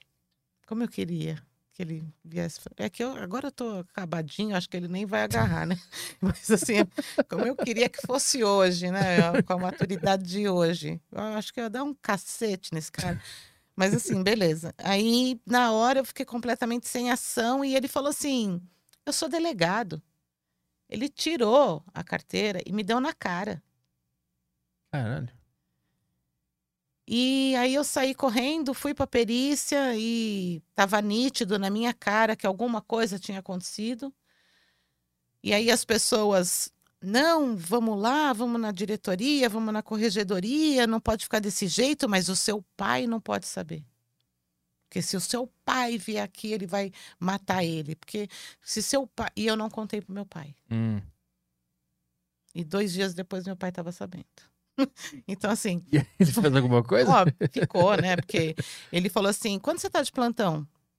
Eu falei, ah, não sei, pai, acho que sexta-feira. Ele falou, não, você tá amanhã. Eu falei, não, pai, imagina. Tipo, da minha, da minha escala, sei eu, né? Ele nem trabalhava comigo, ele trabalhava em outra delegacia. Falei, não, pai, eu tô só sexta. Ele falou, não, você tá amanhã e você se apresenta para mim às 8 horas da manhã. Falei, para você, ele falou, é, você tá trabalhando comigo a partir de amanhã. Você Ah, foi ripada do DHPP. O ripado, né, para quem não sabe, é, é ser mandado embora, né? Mas não da função do, daquele departamento. Eu falei, como assim eu fui ripada do DHPP? Ele falou, ninguém te agarrou? Você acha que eu não ia ficar sabendo? Falei, pai, mas eu sou vítima. Ele falou, vítima? Você nem para mim contou, Thelma? Como vítima, com, com aquele bando de homem, você com 20 anos, você acha que você vai ser vítima? O cara vai se ferrar, mas você também, filha. Ele foi mandado embora do DHPP, mas você também. E assim, aí é que eu. É uma, acho que foi uma das primeiras facadas que eu tomei. hum, entendi. Porque quando a gente subiu na diretoria, o diretor fez um verdadeiro escarcel.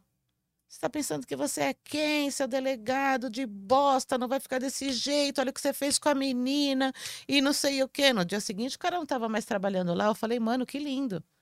Nunca foi aberto o inquérito. Me enganaram de que ia ser feito um procedimento administrativo e nunca foi feito. Entendeu? Então me enganaram, me enganaram. E três dias depois eu também fui punida, porque eu saí do departamento. Novamente, graças a Deus, pessoas boas entraram na minha vida.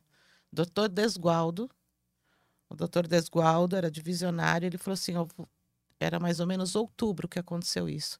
Ele falou: em janeiro eu estou assumindo a direção do departamento, então você volta para cá. Porque você está sendo, você é vítima que está sendo punida. E dia 2 de janeiro eu voltei para o DHPP. Então, é, eu gostaria demais que fosse hoje. Demais. Recentemente eu encontrei com esse delegado. É. Eu estava na academia de polícia, fazendo um, um curso para promoção. E na hora do almoço, eu estava descendo a rampa da academia e eu ouvi a voz. Não porque a voz dele é marcante, porque ele é gago. é. Durante muito tempo eu ouvi a brincadeira assim. Mas como é que você tinha certeza que ele estava dando em cima de você se ele é gago, né? Porque quanto tempo durou esse assédio? Três dias, né? Para o cara conseguir falar, eu quero, né? Mas tudo bem, desculpa. Mas isso eu sei que não é politicamente correto, mas eu tinha que falar. Mas tá no, mas... no podcast certo. Tá no é, podcast certo. E aí, beleza. E aí eu ouvi a voz do cara.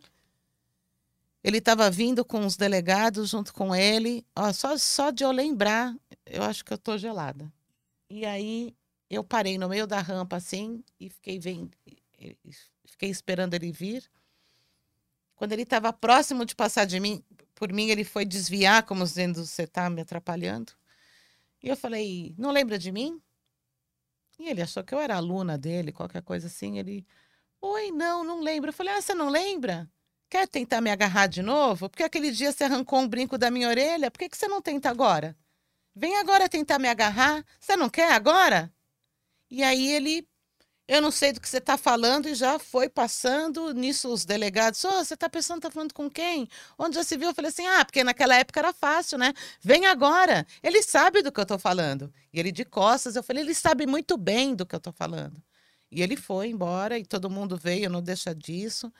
Eu fui chamada até pela direção, falou, olha, que comportamento foi esse? E aí eu expliquei. Uhum. E as pessoas acabaram entendendo e novamente eu não fui punida. Naquela época, quando tu, tu, entra na polícia e acontece isso, sim, logo no primeiro ano que aconteceu isso, né? Em nenhum momento tu teve vontade de, de desistir, não só por causa disso, mas também por causa dos crimes que tu enxergava, assim. Em algum momento tu pensou, puta, eu acho não. que eu viajei no meu sonho. Na verdade, não era isso. Não. Isso de... sempre te segurou lá. Não, desistir, eu nunca pensei em desistir. Desistir, não. Uma das coisas que, assim, eu, eu me arrependo muito que a polícia me trouxe nos últimos anos, é, eu sou uma pessoa muito amarga. Eu, eu, eu, eu, porque é fácil, né? É fácil você dar um exemplo aí agora que está em alta as Olimpíadas. É fácil você ver a pessoa lá no, naquele cavalo de pau fazendo estrela e escorrega e você fala, puta que pariu, mano. O cara caiu, que filha da puta. Você não sabe o que o cara passou. Você não sabe o quanto que é difícil estar tá naquela trave, né? Com um pé só fazendo tudo aquilo. Então, as pessoas hoje falam assim: ah, a Thelma é grossa, a Thelma é, é brava. Ah, é? Jura mesmo? Quer meia hora sentar comigo e ver o que eu passei para ser desse jeito? Ou você acha que eu nasci desse jeito? Ou você acha que eu gosto de ser grossa com você? Ou você acha que eu gosto de, de ouvir um desaforo e ficar quieta? Entendeu? Então. Teve que criar uma, uma defesa para. Ué, então é uhum. é muito fácil falar, né? Então, isso é, é a, a parte que a polícia me trouxe que, poxa, eu não, eu não precisava ser desse jeito. Mas eles me fizeram assim. Com quantos peritos eu já não trabalhei que tiveram mil elogios em relação às minhas fotos e nunca me reconheceram? E hoje eu trabalho com uma galera que os caras vêm e falam assim: porra, Thelma, essa foto. É sensacional, sabe por quê? Porque é uma geração mais humilde, é uma geração mais entrosada, né? Uhum. Então, eu entrei nos anos 90, puta, entrei nos anos 90, vi coisas que o politicamente correto as pessoas não vão ver mais, né? Isso fez eu crescer, então, é... mas também eu peguei uma geração difícil E agora eu tô pegando uma geração que tem uma facilidade em reconhecer o outro que é sensacional. É sensacional. É, eu chamo eles de moleque porque são mais novos que eu, mas é uma molecada tão gostosa de trabalhar, mas tão gostosa, que coloca o nome do, do, do fotógrafo no laudo. Tem perito que não coloca o nome do fotógrafo no laudo. Caralho, irmão, sou eu. Você esqueceu de fazer as anotações do local. Eu que consegui trazer todas as fotos para você tão esperadas, tudo bem encaixadinho, tudo bem conectado. E você não põe nem meu nome no laudo. Então, assim, muita coisa é, eu vi e agora eu tô colhendo. É gostoso. Os crimes também que tu vê contribuem para criar essa, essa armadura, essa casca, assim? Que tu fotografa, que tu vai lá e vê o que, que o ser humano fez, vê a pessoa morta, isso também contribui? Além da do que acontece entre os seres humanos ali trabalho? Ah, contribui. É, porque você. Assim, vou falar de. Em vez de falar de, de crimes isolados, vamos falar de colegas mortos. Hum. Entendeu? Então, quantos colegas mortos a gente não teve no, no decorrer da carreira inteira? E aí você para para pensar, você fala assim, poxa, se no local do, do meu amigo eu estou me empenhando dessa maneira, por que, que no local do indigente eu também não vou me empenhar? E a gente se empenha. É, por que, que eu vou chegar em casa e cansada, não vou assistir um filme com os meus filhos, né?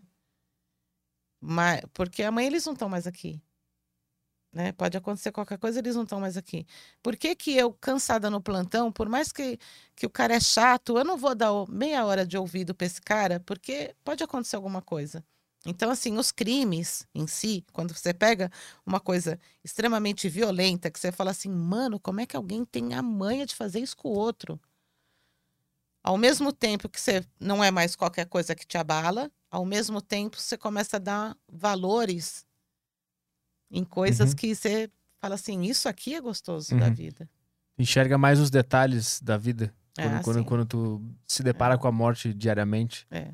E, e morre, mu- muito policial morre, né? Eu sei que tem, são, as estatísticas são, tipo, ina- inacreditáveis, né? Da quantidade de policiais que morrem, assim. Como é, que é? Porque assim, ó, é, o, o, cara sai para trabalhar, né? Ele pode sofrer um acidente no metrô, o, o cidadão comum, né? Então ele, ele pode sofrer um acidente no metrô, ele pode sofrer um assalto, né? Seguido de um homicídio, um latrocínio. Ele pode ter um infarto fulminante, ele, mas ele não sai de casa falando assim: caraca, eu vou sair para trabalhar. O, o cidadão comum não sai assim. O policial sai, porque a- a gen- primeiro que a gente ganha um, um- Dentro do nosso salário tem um, tem um negócio que chama RETP Regime Especial de Trabalho Policial. O Estado diz que, se ele precisar de mim, eu sou policial 24 horas por dia. Por isso que ele me paga a mais por isso, né? Mas se ele me paga mais por isso, porque ele pode contar comigo, eu tenho que estar policial 24 horas por dia. Eu tenho que estar armada. Eu tenho que estar com meu distintivo, né? Eu não tenho que ser super-homem. Eu não tenho que ser super-homem. Ah, olha ali, eu tenho que proteger a minha vida também. Mas eu sou obrigada a intervir num, num, numa ocorrência que eu tome conhecimento e as pessoas estão ali me vendo sabem que eu sou policial. Senão eu estou prevaricando. E ao mesmo tempo, o deslocamento. Entre eu sair da minha casa e até para o meu plantão, eu estou correndo risco. Entre eu ir na- no churrasco, na casa do meu amigo, que é vizinho do mala, eu estou correndo um risco.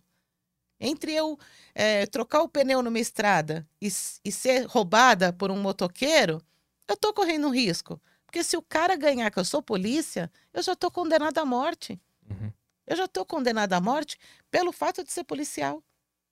Então, é, é, é muito tenso. E, e, e você vê os seus colegas morrendo, e você falando, e eu? E como é que bate dentro da equipe isso, quando isso acontece? A bala. A bala. A bala. É, você sente em dobro. é, é um colega que, que morreu não só porque ele vacilou, né? Ele morreu porque ele era policial, porque o cara ganhou que ele era policial e por causa disso ele foi condenado à morte. Uhum. Então, assim, é, é uma indignação muito grande. É muito grande. A sua profissão, a sua profissão te condena. Né? É, e baqueia, baqueia bastante. Tu Você como- vê a equipe meia para baixo quando acontece. Tu como fotógrafa, tu tem, tu anda ar- armada e tem, Uhum. e tem tudo isso. Porque o fotógrafo técnico policial, ele é carreira da Polícia Civil. Uhum. E sendo carreira da Polícia Civil, eu sou um policial civil. Tu é uma fotógrafa e tu entra, pra, tu faz concurso pra ser policial civil. E lá dentro tu... Não, então entenda assim, que você tem a Polícia Militar, você presta concurso para a Polícia Militar. Daí você entra lá como soldado, depois vai aumentando a- as patentes, né? Então você entra como soldado, vai a cabo, a tenente, né, sargento. Essa é a Polícia Militar. Polícia Civil tem N carreiras dentro da Polícia Civil. Quais? Delegado, investigador, escrivão, papiloscopista, auxiliar de papiloscopista, fotógrafo, perito, médico legista. Ah, uhum. Então tem várias carreiras. Aí você presta concurso para essa carreira. Diferente da polícia militar, você não vai, você nunca vai passar de, um, de uma carreira para outra. Você vai ser promovido sempre dentro da sua carreira. Uhum. A polícia militar não, você entra como soldado, vai a cabo, tal. Daí a- existe a polícia científica, que cuida da parte técnica. De quem que ela vai cuidar? Das carreiras técnico-científica. Peritos, fotógrafos, médicos legistas, auxiliares de necrópsia. Desenhista técnicos periciais. Então, administrativamente, você tem a polícia, a superintendência de polícia técnico-científica, que abrange esses policiais. Mas carreira é da Polícia Civil. Nós somos policiais. E antes então de fazer o concurso, já, já era fotógrafo? Já gostava de fotografia? Já Não, sabia? Ou eles não, ensinam lá não, como mexer no diafragma, esse tipo de coisa? Para você prestar. Ah, eu vou prestar para delegado. Necessariamente você vai ter que ser bacharel em direito. Uhum. Eu vou prestar para investigador. Você tem que ter um curso superior. Eu vou prestar para escrivão, papiloscopista, auxiliar de PAP. Você tem que ter o segundo grau. Perito. Eles vão falar assim: ah, agora nós estamos precisando de peritos na parte de odonto legal. Aí eles vão abrir concurso para médicos legistas ou peritos que tenham odontologia. É, geralmente, perito aceita qualquer curso superior, exceto direito. Teve um concurso que até aceitou, mas exceto direito, Uhum. entendeu? E aí, é, então, é, é, você tem. Até perdi o que eu, ia- que eu ia falar. Então, você tem a escolaridade para cada, cada função Uhum. né, do, da- da- das carreiras da, da, da polícia. E aí a, a fotografia, ele- quando Ah, tu entra lá, lembrei. eles ensinam como é que é? Lembrei. O, o curso, o, o- o concurso para fotógrafo, ah, vou fazer minha inscrição para fotografia. Especificamente vai cair perguntas de fotografia. Então você tem, não, eles não vão te cobrar. Você já é fotógrafo, então não pode. Não. Ele vai falar, você entende fotografia porque a prova é específica. Então você tem que estudar fotografia ou ser um fotógrafo. Entendi. Passei. Ah, mas eu estudei fotografia, mas não tenho a prática. A academia de polícia vai te ensinar a ser um fotógrafo técnico pericial. Ela não vai te pegar na mão e falar assim: olha, isso daqui é uma máquina, Uhum. isso é uma lente, por isso que você já tem que saber. Mas ele vai falar: olha, o fotógrafo ele tem que ficar atento a isso, ele tem que fotografar tal coisa, ele tem que ficar atento a isso, ele tem que fazer tal registro, como funciona, como não funciona, o que vai ser, quais os crimes que você vai atender. Aí ele te ensina. E tu já curtia fotografia ou tu aprendeu pra passar no, no concurso? Aprendi para passar no concurso. Aprendi fotografia com meu pai. Entre eu fazer a inscrição e o dia da prova, demorou muito tempo, um ano e pouco. Uhum. Então, um ano. Então, todo dia eu estudava fotografia com meu pai, todo dia e na prática também, né? E, e, e funcionou, porque eu peguei primeiro lugar no concurso. É. É, E, funcionou. e na época era, era câmera de filme, né? No- Ai, que desespero. devia ser uma loucura. Tu acompanhou bem a evolução da, da tecnologia, né? Ao longo do tempo. desespero, né? Porque tinha aquele pelo na contraluz e o, foto- o perito falava assim: tira a foto do pelo. E você, porque você não tem ali, né? O, o visor que agora você tem, né? Você fala, ai, mano, como, como que é o fundamento mesmo? Ai, não sei o quê. Porque eu não era fotógrafa profissional, eu estudei para ser fotógrafa. Hoje eu sei, né? Aham. Mas na época, lá no comecinho, e não tinha celular, né? Pra você, pra você ligar e falar, pai, quanto que eu uso aqui de abertura? Quanto que. Qual é o ISO? E qual é o ISO? Você entendeu? Então, é, você tremia, né, para trazer aquela foto. Você fala, e o cara tá contando com a sua foto. Ainda ele tirou, você faz, uhum. Seja que Deus quiser, né? tenta tirar mais umas ali, Nossa, né? mas esse pelo tá muito fininho. Né? Porque você tem que trazer aquilo de qualquer jeito, né? E tu não pode usar a máquina no automático, né? É sempre manual ou dá pra usar automático? Não, eles não vão te exigir isso quando você tiver ali, você já já tiver ali largada, né? Opa, já pode ir, ó. Eles te dão a máquina, né? Joga no pescoço e ó, fez Uhum. academia, Se um, vira. dois, três e pá, né? Te joga ali. Aham. É, aí vai de você. Mas tu usa no manual ou automático? Como é que Ah, eu faz? prefiro mais o manual para poder regular essa coisa de luz tal, né? É, em fotografia noturna, eu não gosto de usar o flash, né? Então eu gosto de trazer, eu gosto de usar o flash, quer dizer, deixa eu explicar, porque tem um monte de fotógrafo de repente assistindo, os caras vão falar, ah, a mina é louca, né? Não, então vamos lá. É, não, assim que eu chego no local, eu, vou, eu tenho que fazer aquele registro. Qual registro? Do local? Não só do local, mas das condições sociais que eu tô, né? Então, eu tô nos jardins, eu tô na periferia, né? Eu tô com muita luz, eu tô com pouca luz. Por que eu quero mostrar isso? Porque lá na frente, se tiver uma recon e tiver uma testemunha ocular do fato, será que alguém não vai olhar e falar assim: mas estava tudo escuro? Como é que essa pessoa viu? Uhum. Então eu quero trazer as condições naturais da cena do crime. Eu tô numa rua completamente escura. Se eu meter um flash lá, todo mundo vai olhar e vai falar: que beleza, hein? Olha que foto bonita. Bonitinho, hein? Ó, dá para ver até o guarda noturno. Eu não quero, não é essa a minha intenção. Uhum. Então, para eu sempre estar trazendo essas condições, eu vou para o manual. É que Aí tu pode trazer o mais próximo da realidade possível. É, É isso. é, porque eu- senão eu vou estar trazendo um negócio que não condiz, né? Uhum. é, um, um- um local total, um, um meio de mato, onde você demora é, três horas para. Três horas não, que exagero, mas um meio de mato, onde você faz lá uma, uma longa caminhada até chegar no corpo. O juiz vai entender mesmo que você passou por um meio de mato desse tamanho? Então você vai fotografando até o caminho Uhum. para chegar lá. Daí você chega lá, o, o corpo está enterrado. Eu não tenho é, meios para desenterrar um corpo. A gente aciona o bombeiro. Quando o bombeiro chega, eu fotografo a, a viatura que está chegando, eu fotografo os bombeiros retirando.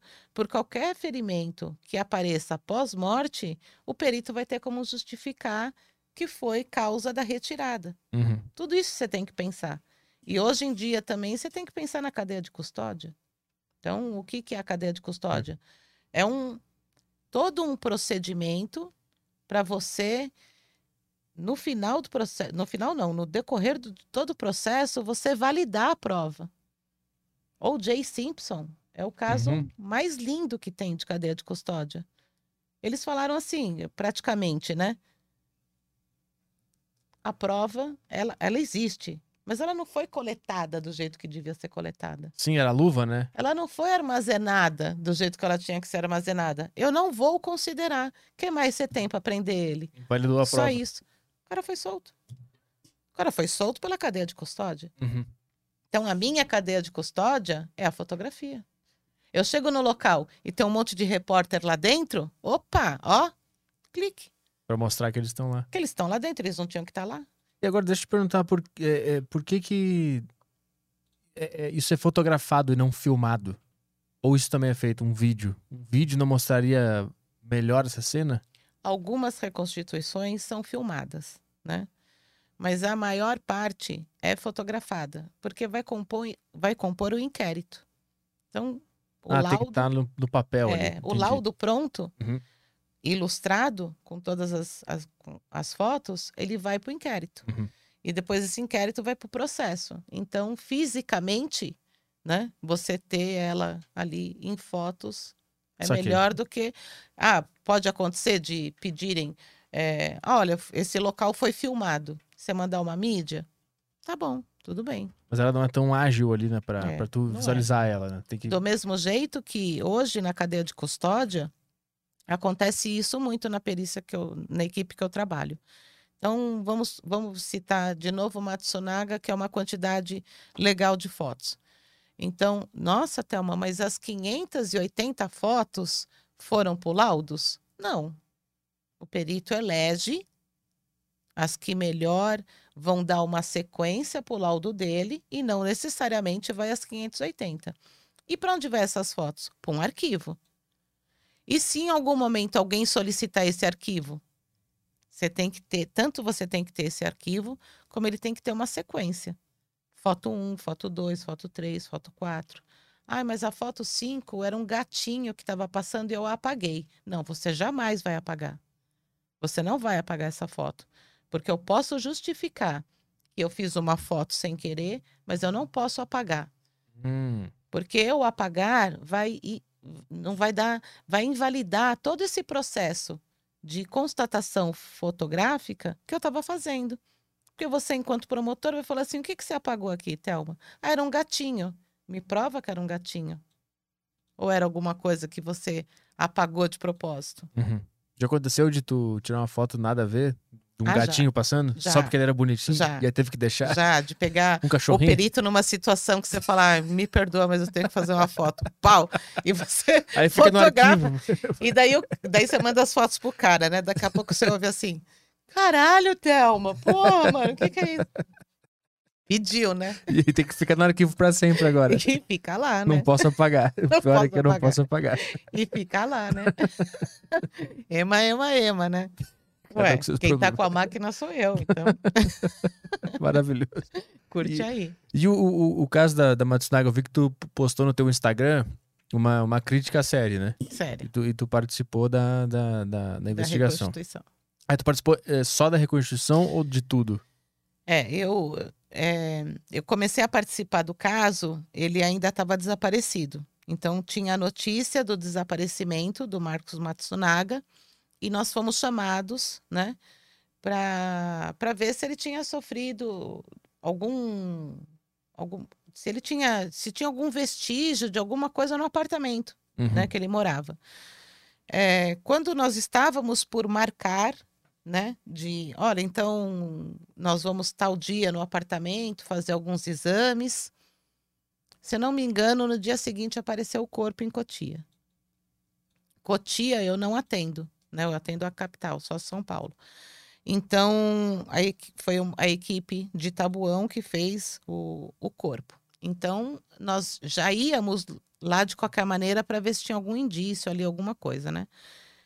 Quando a gente tem notícia já do corpo esquartejado, nós já fomos para fazer a aplicação do luminol, para ver se a gente conseguia ver se ele tinha sido morto lá, porque em- em- até então a Elise não tinha confessado. O local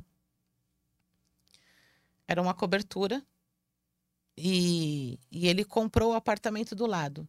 Então, ficou uma cobertura gigantesca, né? Só que ficou meio caminho de rato dentro, sabe? Porque, né? Então, ele são dois apartamentos, ele comprou o do lado. O, o acesso, você tinha que passar pela sala para ir para não sei aonde, ele era meio sem pé e sem cabeça, embora muito grande. Na parte superior da casa, do, do apartamento, se não me engano, eram quatro, quatro banheiras. Então você pensa assim: você tem um corpo esquartejado. A gente já tinha notícia de que tinha pouco sangue nas sacolas. Onde seria fácil esquartejar um corpo? Banheira, né? Uhum. E aí nós fomos e fizemos a, o luminol, a aplicação do luminol na parte superior inteira do apartamento. Começamos umas 9, 10 horas da noite, terminamos às 5 da manhã. Exausto. Porque é, é, exige muito né, essa coisa do apaga a luz, aplica. Você tá vendo? Não tá vendo? E você, tá vendo? Ah, tô vendo um pontinho ali. Vamos fotografar. Ele, ele exige, acende a luz, coleta, né? E aí nós interrompemos os, os trabalhos. Falou, ó, vamos interromper aqui. E, e ela, ó, serelepe. Mandando, tarde. mandando e-mails Tipo, pra família. Tipo, aí seus trouxa, não pegaram nada, né? Porque não foi lá, né? Porque não foi lá em cima, né? E aí nós estávamos quase para ir embora, o, o perito ali, o delegado, né? Falou, comunicou o advogado. Falou, ó, então a gente vai voltar amanhã, 8 horas da noite. Como assim amanhã? Não terminou? Não, porque a gente vai fazer agora a parte de baixo. Aí começou a bateção de pandeiro. No dia seguinte, antes da gente ir, ela confessa. Porque dela teve o benefício da confissão, né? Uhum. Mas tudo bem. Então, assim, e aí nós fomos no dia seguinte, fizemos o luminol e fizemos a reconstituição. Eu eu poderia até contar determinadas passagens aqui, mas eu acho que vai me causar problemas. Tá. Mas nós estávamos dividindo o peso em malas na reconstituição para ver se ela, naquele tempo da filmagem do elevador, sozinha, tinha condições de pegar aquelas malas no tempo hábil, né? Fazer sozinha toda aquela movimentação, porque tudo isso você vai ter que comprovar, né? Se você tem uma filmagem com horário, vamos, vamos reproduzir isso novamente para ver se foi ela sozinha mesmo. Pra mostrar que nesse tempo tem como fazer isso. Isso. E aí conseguimos dividir o peso nas malas e faltava completar uma mala. E aquilo me, me, me chama a atenção, né? Porque tinha uma caixa de vinho e eu fui colocar a caixa de vinho dentro da mala e fui chamada a atenção. Ah, pelo amor de Deus, você não sabe nem quanto custa uma caixa de vinho dessa, você não tem noção, tira que- porque pode quebrar. Ela falou isso. Então, tá bom. Tá sabendo que pronto você vai não pode beber, né? Mas é, não, mas é, sabe? E aí você vê uma série aonde a vítima colocar o cara como ah, mas foi esquartejado porque frequentava site pornô? Mano do céu! Sim. Para, está de brincadeira? Ela vai ser a próxima princesa da Disney? Eu não concordo. Uhum. Não acho legal você macular a vítima e vitimizar o algoz. Não, não achei bacana. Tu tá tendo, tendo trabalhado diretamente com o caso, tu achou a série um pouco tendenciosa? É, eu, eu recebi uma crítica no, no Instagram. É, porque você. Como, como você não foi prostituta, é fácil você julgar os outros. Aí eu falei, como você não assistiu dois episódios que eu assisti a mais, você não sabe o que você está falando. Que foi o Luminó e foi a Recon. Ah, não está disponível, né? Então chupa essa. Entendeu? Então, assim, eu não estou falando de idiota. Não estou falando porque eu sou alegre. Né? Eu estou falando porque eu estava lá e eu vi. Não condiz. Não condiz. Uma Que- coisa não tem nada a ver com a outra. Sabe? Eu, eu ser atacada por feministas porque eu não concordo com a minissérie. Não, não é isso. Sim, pelo amor de sim, Deus. sim. Nin- Ninguém tá falando isso. Aham. Tô falando que teve um cara que foi picado, mano. É isso que eu tô falando. Teve um cara que foi picado, tio. Por quem? Eu não quero saber por quem. Ele foi picado. Se foi o Papa, ou se foi uma prostituta, ou se foi uma santa, ou se foi um o Papaléguas, eu não quero saber. Mas o picado é picado, mano. Acabou. Não tem. Você tá invertendo, né? E eu não concordei. E durante a reconstituição ali, tu percebeu algum, alguma coisa estranha ali enquanto ela contava a história? É. Mas foi o que eu te falei. Se- Deixar- se, eu fosse contar Deixar embaixo do é, tapete aqui, tá? todos os episódios que me chamam a atenção, acho que Tá bem. é, como tá eu bem. tenho Eu tenho umas cari uma carinha ainda pra puxar. Vai que eu. Tá né? bem, tá bem. E, o- e o Luminol mostrou alguma coisa ou também não? Pus- Mostrou, Mostrou. mostrou, mostrou, é como quando ela confessa, né? Ela já confessa toda a dinâmica. Então, aonde ela fala que deu o disparo e ele caiu no chão, ali a gente é, conseguiu identificar o arrastamento. Foi, teve o arrasto todo dele. Então, teve um, um pequeno empossamento, que eu acho que, que foi a cabeça quando sangrou. E aí teve o arrasto todo até o quarto, aonde ela esquartejou e tinha um leve espargimento na parede. Ah, fica aquela uma mancha meio, meio roxa, assim. É, meio azulado. dura- é, Pelo trajeto que o, que o corpo Isso, passou. é, Entendi. é um show à parte, o Luminol. É. Ah, é uma É uma rave. boate de- É uma rave, é legal. Co- Como é que é o, o clima nessas investigações que vocês passam a madrugada lá? Vocês pedem uma pizza? Ah, é de pede, boa? pede. Vocês conseguem ter um clima leve ou é Porque, assim, pesado? você não, é, você não vai comer no- na cena de crime, né? Porque quem, quem é o agente contaminador da, da cena de crime? Você, né? Então é, é você que está carregando ali, ou, ou uma roupa que você acabou de usar em outro local, uma bota que ainda tem um pouco de sangue. Então é você o agente contaminador. E você também não sabe o que, que aconteceu naquela cena para de repente falar, ó, pede uma pizza, né? Uhum. Mas assim, você viu que vai demorar, você viu que vai se estender. Ó, é, é- é de praxe falar, vão demorar? Vão, vão ficar aqui mais quanto tempo? Puta, doutor, no mínimo mais umas cinco horas. Tô chamando um lanche. Vai vir um lanche, você come lá na viatura, você entendeu? Ou sai dois, vai comer, volta, entendeu? Então, a gente também não vai ficar. É, eu sou perícia. só saio daqui quando resolver isso Ah, aqui. nossa, né? Não, você tem que comer também, né? O- mas o clima da equipe, quando se investiga um caso pesado, ele é uma energia. É boa? Vocês conseguem levar com humor ou é pesado, um silêncio? Como é que é? Como é a funciona gente, isso? a gente tenta, sempre que possível, é, entre nós ali, fazer as nossas piadas internas. É, mas a gente sempre fica esperto, um avisa o outro, fala assim, ó, che- chegou um familiar. Uhum. né?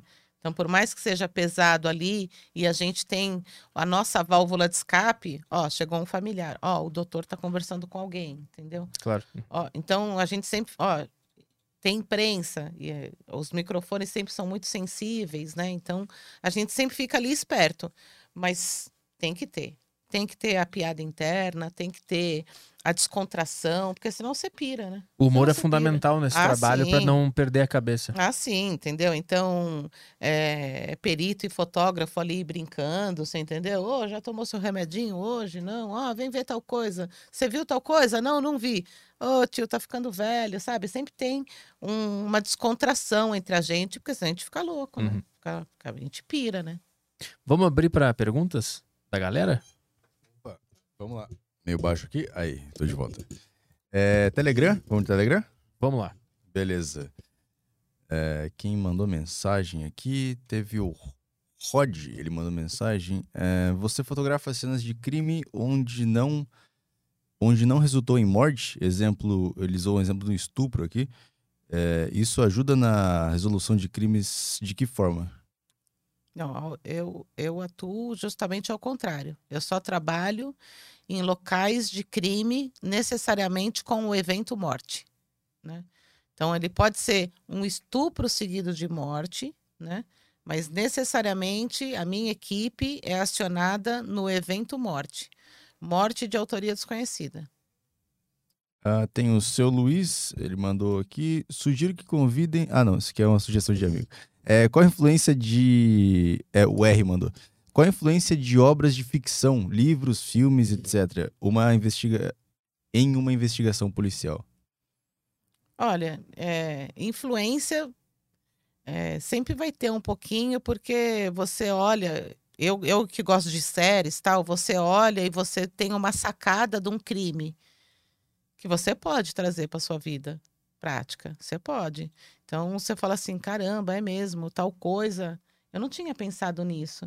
Por mais que seja uma ficção, se você olhar um pouco mais atento para aquela série que você está vendo, um, o, o pulo do gato, sabe? Puta, o cara teve esse pulo do gato.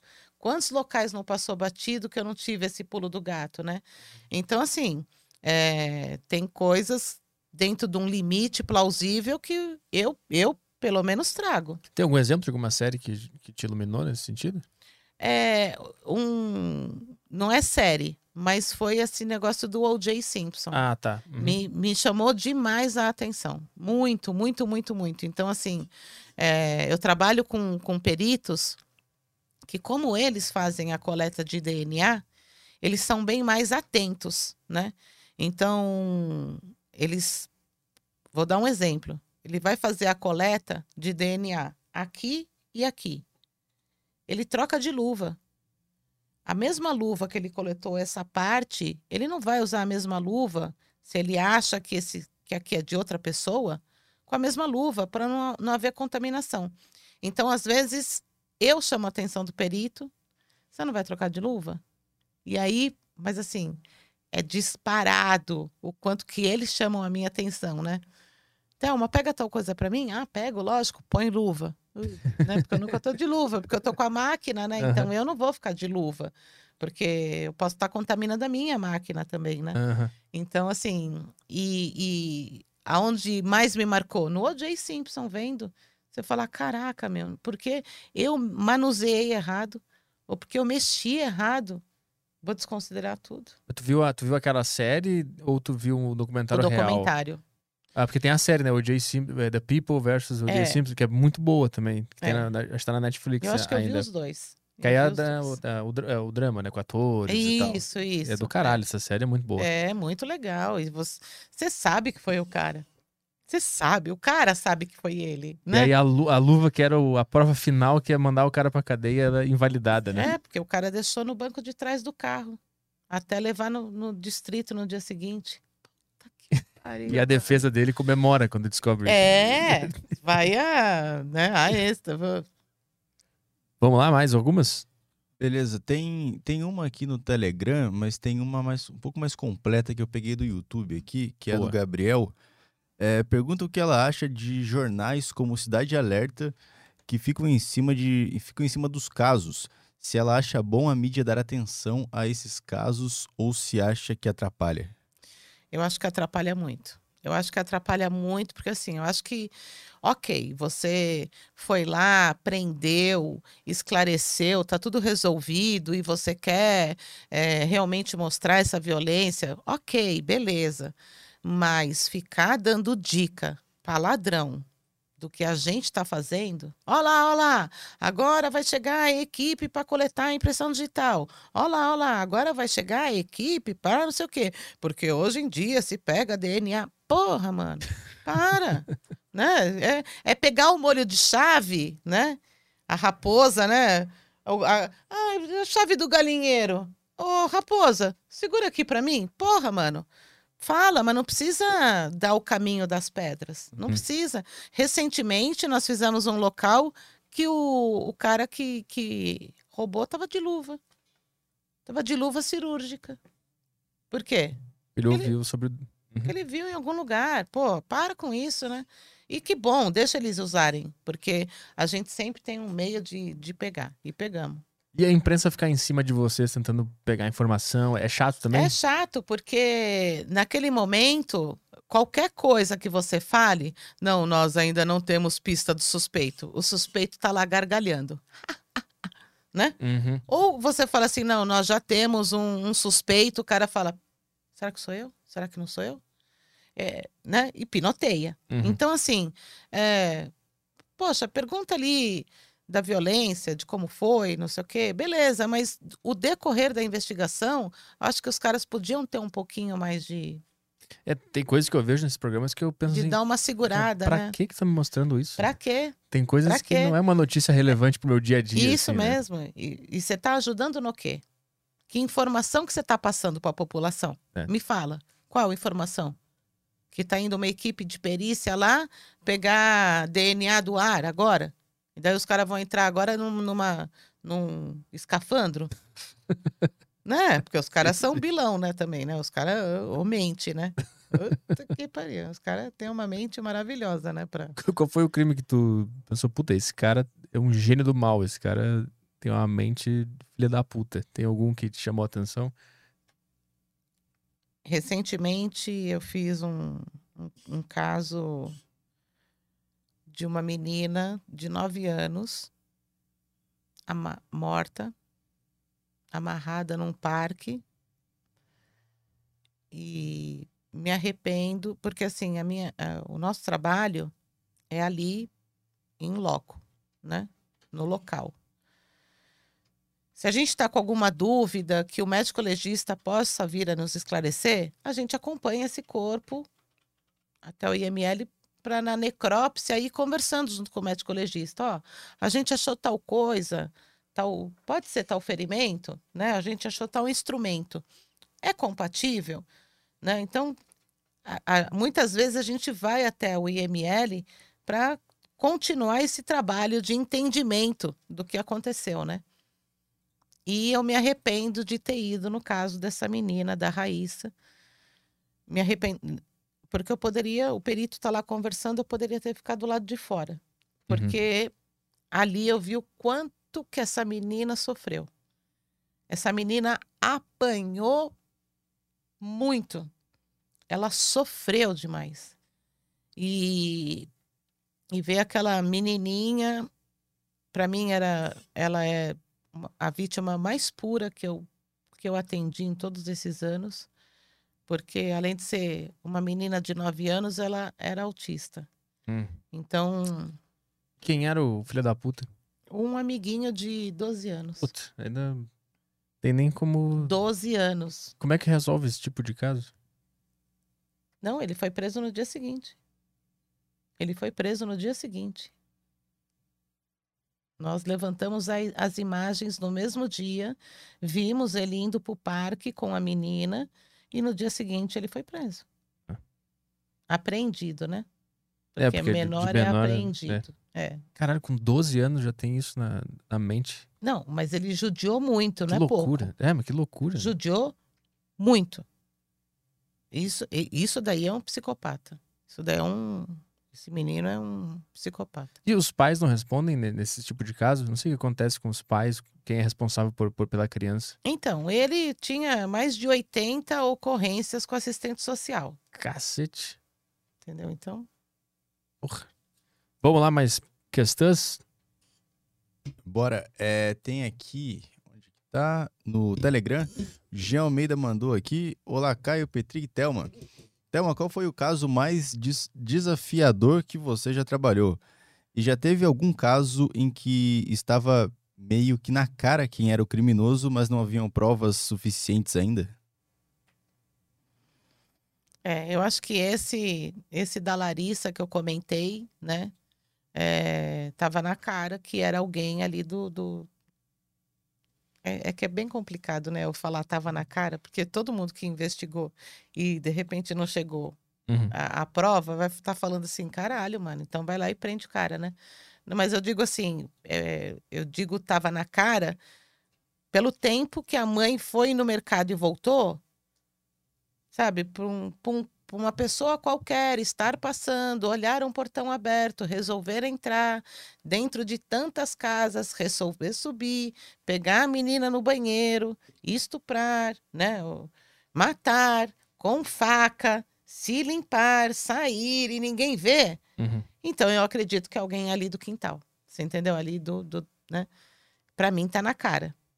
Mas até provar que aí são outros 500. Mas até Nem o provar, O.J. Simpson. Você Tá na entendeu? cara, mas. mas até provar, né? Então, é, e embora o Pesseguini tivesse sido esclarecido para nós profissionais ali de que tratava-se de um homicídio seguido de suicídio, é, ele foi bem desafiador. Por quê? Porque a mídia, a mídia bombardeando de que se tratava de, do, de uma facção que tinha matado uma família inteira e, e, e, e aí foram aparecendo essas pessoas que querem só aparecer mesmo, testemunha, falando, ah, eu vi um carro estranho, e o outro Uhum. falando, ah, eu não ouvi nada. Então usaram o silenciador para matar todo mundo. E chega uma hora que é tanta informação falsa, mas tanta informação falsa, e você ainda não tem todos esses resultados la- lab- la- laboratoriais, que você fala assim: caraca, será que eu estou errada? Sabe? Você chega a se questionar e fala assim: acho que eu estou errada. Uhum. Não é possível, está todo mundo falando. Então, ele é desafiador para a sua convicção, né? Até enquanto profissional, de você falar assim: não, eu estou certa, eu sei, é isso. Quando tem muita, muita conversa externa, isso atrapalha. Atrapalha, a- a- a- O atrapalha. psicológico de quem tá investigando. É, atrapalha. Uhum. Ó, por exemplo, você perguntou lá, como que você é acionado? Que eu falei, eu ouvi a mensagem, né? Vem uma mensagem pela, pela intranet oficial ou o telefone. Eu não gosto de ler a mensagem. Então, quê? ó, deu um local na área da, da Vila Formosa. Ah, então vamos, vamos. O que que é? Homicídio ou resistência? Homicídio. Interno ou externo? Interno. É só isso que eu preciso saber. Porque se eu pegar aquela mensagem que foi escrita por- pela autoridade policial da área, acionando, ele já vai contar uma história. Hum, E aquela história já vai ficar na minha cabeça, uhum. entendeu? Fica enviesado. Ah. Entendi. Então eu não gosto de chegar sugestionada. Eu não entendi. gosto de chegar sugestionada. Tu gosta de chegar com o mínimo de informações possíveis. É. Uhum. Aí, aí tomei conhecimento, já vi mais alguma coisa, eu posso até. E aí, que- mas o que, que falava na mensagem? Você entendeu? Uhum. Aí você. Eu tô entrando em contato com a mensagem depois de ter Depois, visto. Entendi. depois. Porque senão você chega lá sugestionado. É, Imagina. o- Você chegar no caso do Pesseguini, porque esse foi por telefone, né? Uhum. Quem acionou a gente foi o da Atena, né? Ao vivo. Ô, cadê a perícia? Ah, é? Né? Ah, é, né? Cadê a perícia que ainda não chegou, né? É, porque a gente só tem você para atender. Você entendeu? Quase não tem crime em São Paulo, então e a gente tá ali tomando café, né? A gente Esperando não tá ocupado. Ocupado, olha, a gente não tá.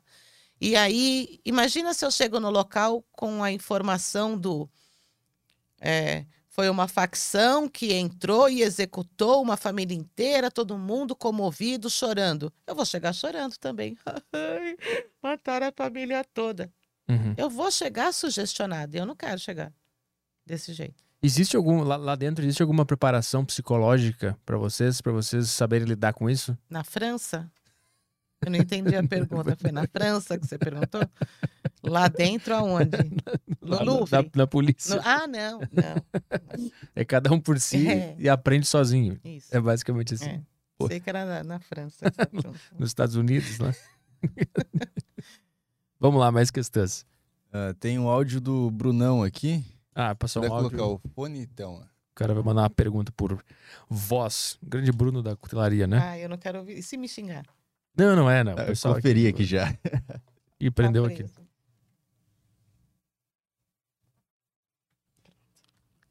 Tocar o áudio do Brunão aqui. Vamos lá.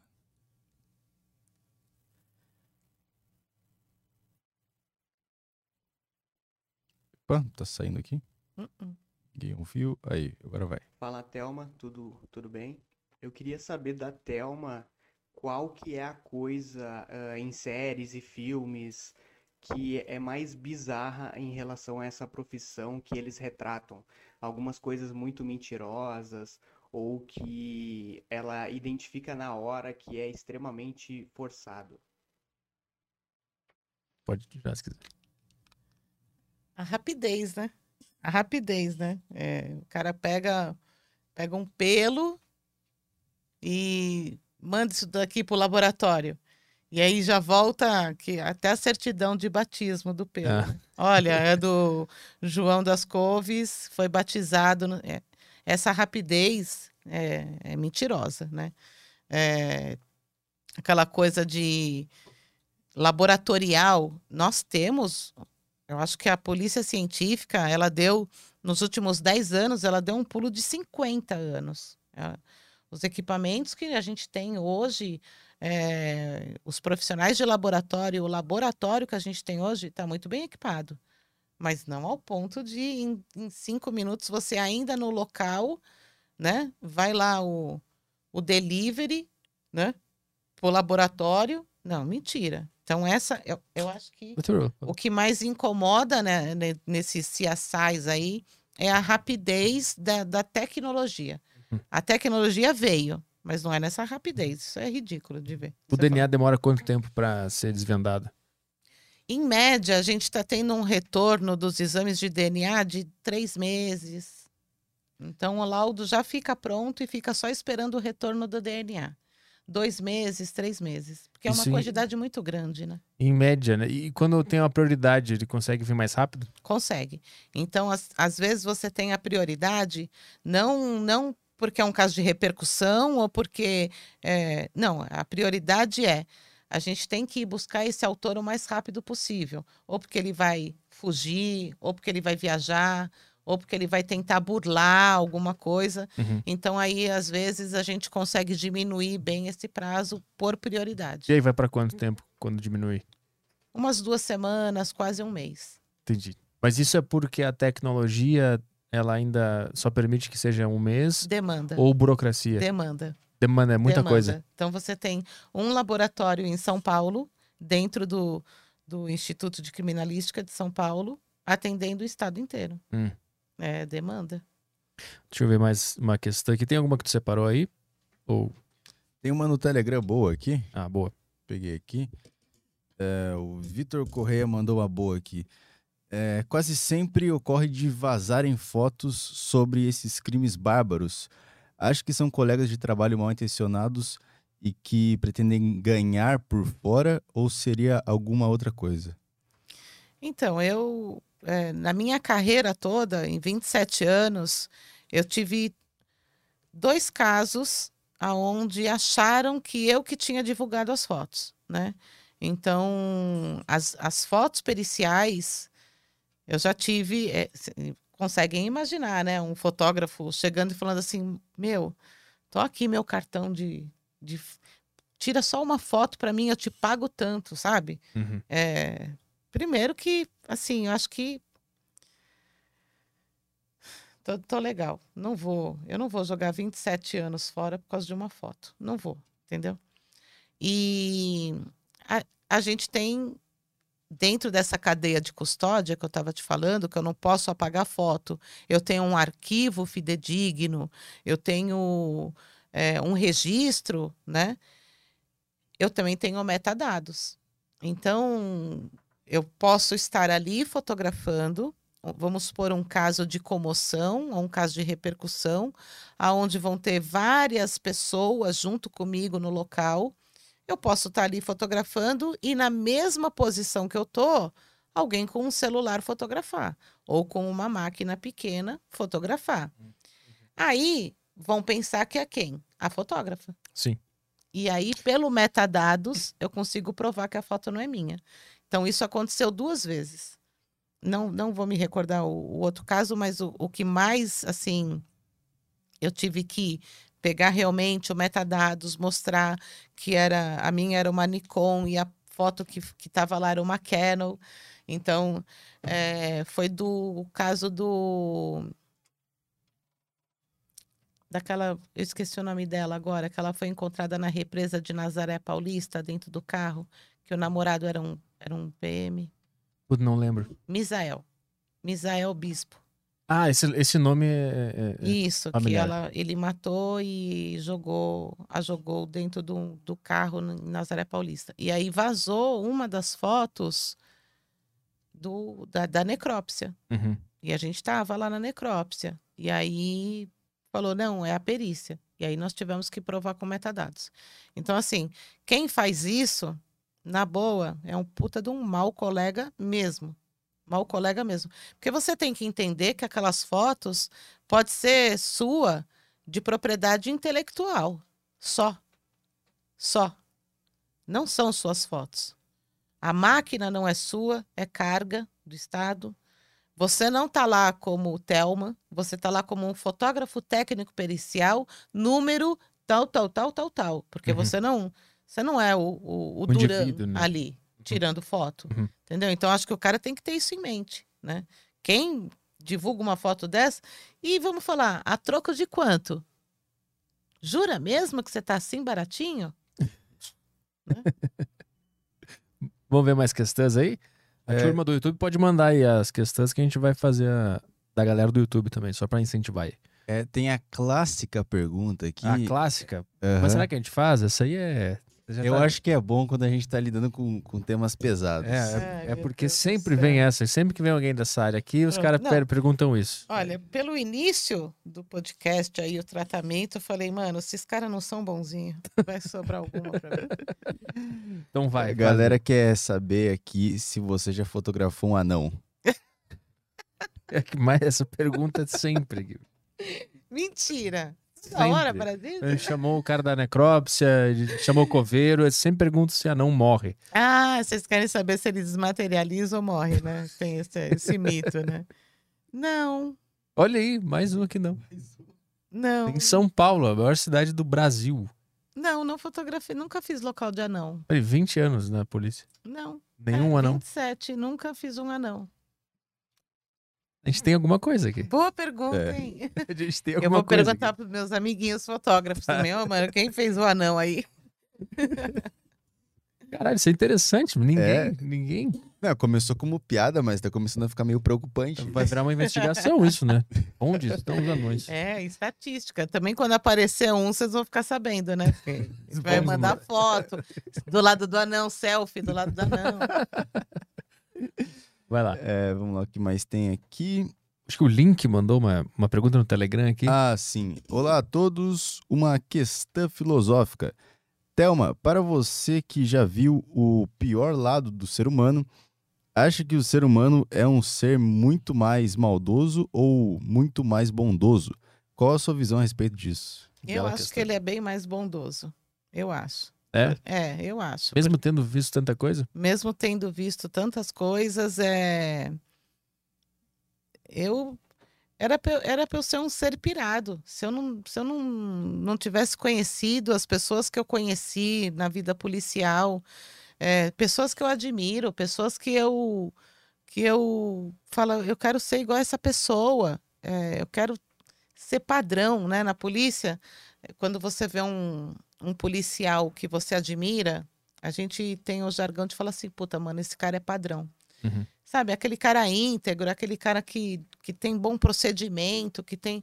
Então, assim, a quantidade de pessoas boas que eu encontrei foi bem maior do que todas essas desgraceiras aí. Boa. Vamos lá, mais perguntas? Bom, aqui do Telegram é isso aí. Quem quiser mandar, ainda dá tempo, tá? Então agora vamos pro YouTube e o pessoal vai mandar agora. A gente vai catando aqui. Vou abrir aqui também Deixa eu para. ver se eu salvei mais alguma aqui. Ah, tem o o Wesley tava perguntando aqui. É, pergunta se por ela estar dentro da corporação, ela também teve que frequentar a escola de soldados. Não, porque aí é o caso da polícia militar. né? Ah, tá. E eu sou policial civil. Então, não. O Yuri Santos mandou aqui: ninguém mata anão porque não vai ser preso por coisa pequena. Pare. É Esse cara o Yuri Santos pesado, aqui que né? mandou. É, mas acho que tem uma pergunta aqui, vê se isso aqui faz sentido. Felipe Papini. É, banco de DNA do Sérgio Moro seria uma boa ferramenta para identificar criminosos? Tá funcionando bem já, né? Porque o, o, o abastecimento da, do, do banco de DNA do nacional, eh, São Paulo, nos últimos tempos, deu uma bela de uma abastecida nele. Então, é um banco de, da, de, de dados aí que está funcionando bem, tá, tá indo muito legal. Então, e é, e é a satisfação, né? De você fazer um local, fazer uma coleta de DNA e dar match com outro local de roubo que esse cara rodou. Uhum. É sensacional. É, é quando você fala, puta, olha, ó, meu trabalho sendo. Pra que que serve mesmo? Ah, pra isso. O Vinícius, Vinicius, com o é, Mesquita, é, perguntou aqui, ó. Existe algum risco de vida na cena do crime? Existe, existe. É, quando você usa os EPIs, né, que é luva, é, sempre ter um sapato aí que, que você é, use só para local, né, tal. Você pode se contaminar, contaminações local onde tem tuberculoso, né? Então, quando você faz esse manuseio em provas, em, em corpo, e você- a sua luva rasga, você vai ter contato com o sangue. Então, eu já tive amigos que adquiriram hepatite. É, um colega meu da minha equipe é, ele foi com o bisturi cortar a roupa do, do- da vítima, e aí ele cortou vítima, a, a roupa, vítima e ele junto. Putz. Então, veio o sangue junto no corte já, entendeu? E ele ficou lá meses tomando o coquetel, ficou com o olho amarelado, né? Então, você sempre tem risco de contaminação. Vamos ver aqui. O Cadu Moura perguntou aqui, ó. é, tu tentou passar quantas vezes no concurso até conseguir? Foi Foi uma de vez só. primeira? Foi de primeira. Eu Foi. acho que ele tá. Eu acho que o Cadu tá querendo tentar, né? É. Pela Pena que pergunta tá demorando para abrir, né? Ah, eu não sei de. é, qual foi a última, última que teve? A última turma que saiu, se não me engano, é 2017. Se não me engano, É, faz um tempinho. 2017. Tem mais um aqui, Nazaré Maniaca, Maniac, sei lá. Fala daquela fazenda de corpos nos Estados Unidos e se é mesmo válido para ajudar nas perícias. Que isso? Fazenda de Corpos é, é um local onde o Estado, do mesmo jeito que tem doação de corpos para faculdade de medicina, né? Uhum. Então você teria que ter doação de corpos para que a gente pudesse estudar todas essas fases da morte Hum, né? Então, vamos ser mais precisos no, no estado de decomposição? Vamos ser mais precisos. Em, em dias de extremo frio, em ambiente fechado, em ambiente aberto, em ambiente aberto úmido. Então, você teria que ter vários corpos em várias condições climáticas, em várias condições eh, de ambientes, para você poder testar, para você poder se aperfeiçoar, entendeu? Então é chamado fazenda de corpos. Isso tem nos Estados Unidos, Tem. mas não tem aqui. Não, Ah, entendi. não. E, e tá sendo. É um pedido da, da, da polícia para que tenha? Ah, ou- eu acho que toda perícia gostaria de ter uma fazenda de corpos para poder né, analisar como que melhor se aperfeiçoar, né? Várias técnicas, né? Vamos ver mais alguma aqui. Você vai catando aí e vai avisando, tá? Tem. é, esqueci. A Daniela perguntou aqui: já fotografou algum espírito? É uma boa. Olha, tem duas coisas que eu tenho muito medo na vida. Muito medo. Muito, muito, muito. Vocês não têm ideia. Grilo e espírito. Então, com certeza não. Não fotografei nenhum espírito. Nunca porque- revelou uma foto e viu um, um cara sentado olhando assim? Ah, não, ainda mais fotógrafo, né? Fotógrafo você consegue fazer o seu espírito, né? É jogo de luz, né? Se, se você pegar ali uma baixa exposição e, né? Então, eu acho que o fotógrafo é meio cético, né? Porque vai falar, "Ah, é luz isso daqui. Ah, o cara entende Né? da técnica. Agora o grilo, ah, o grilo é real. Por que o Ele- grilo? Acho que é trauma de infância. Porque eles pularam ti um dia. Não, meu irmão, meus, meus irmãos colocaram dois grilos em mim e seguraram com um lençol. Eu não posso ver um grilo, tipo desmaio. Não, agora eu tô ficando um pouco mais. Eu agora eu só grito. Vai mas- fazendo as pazes com o grilo aos poucos. É, o Lucas Gayão mandou aqui. Qual outro campo da perícia mais complementa a fotografia? O, o desenho técnico. Nós, existe a carreira também do desenhista técnico pericial.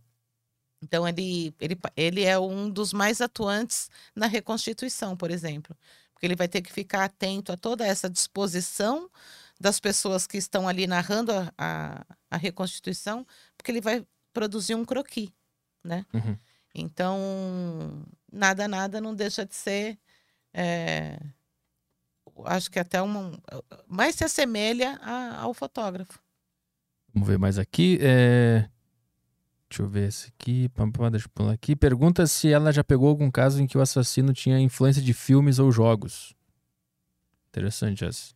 Eu não peguei, mas assim, é, eu estava no plantão em- no dia, então eu acompanhei todo, tudo aquilo que aconteceu, toda aquela loucura que foi o Matheus do cinema. Lembra que ele entrou no cinema? Matheus da Costa Meia.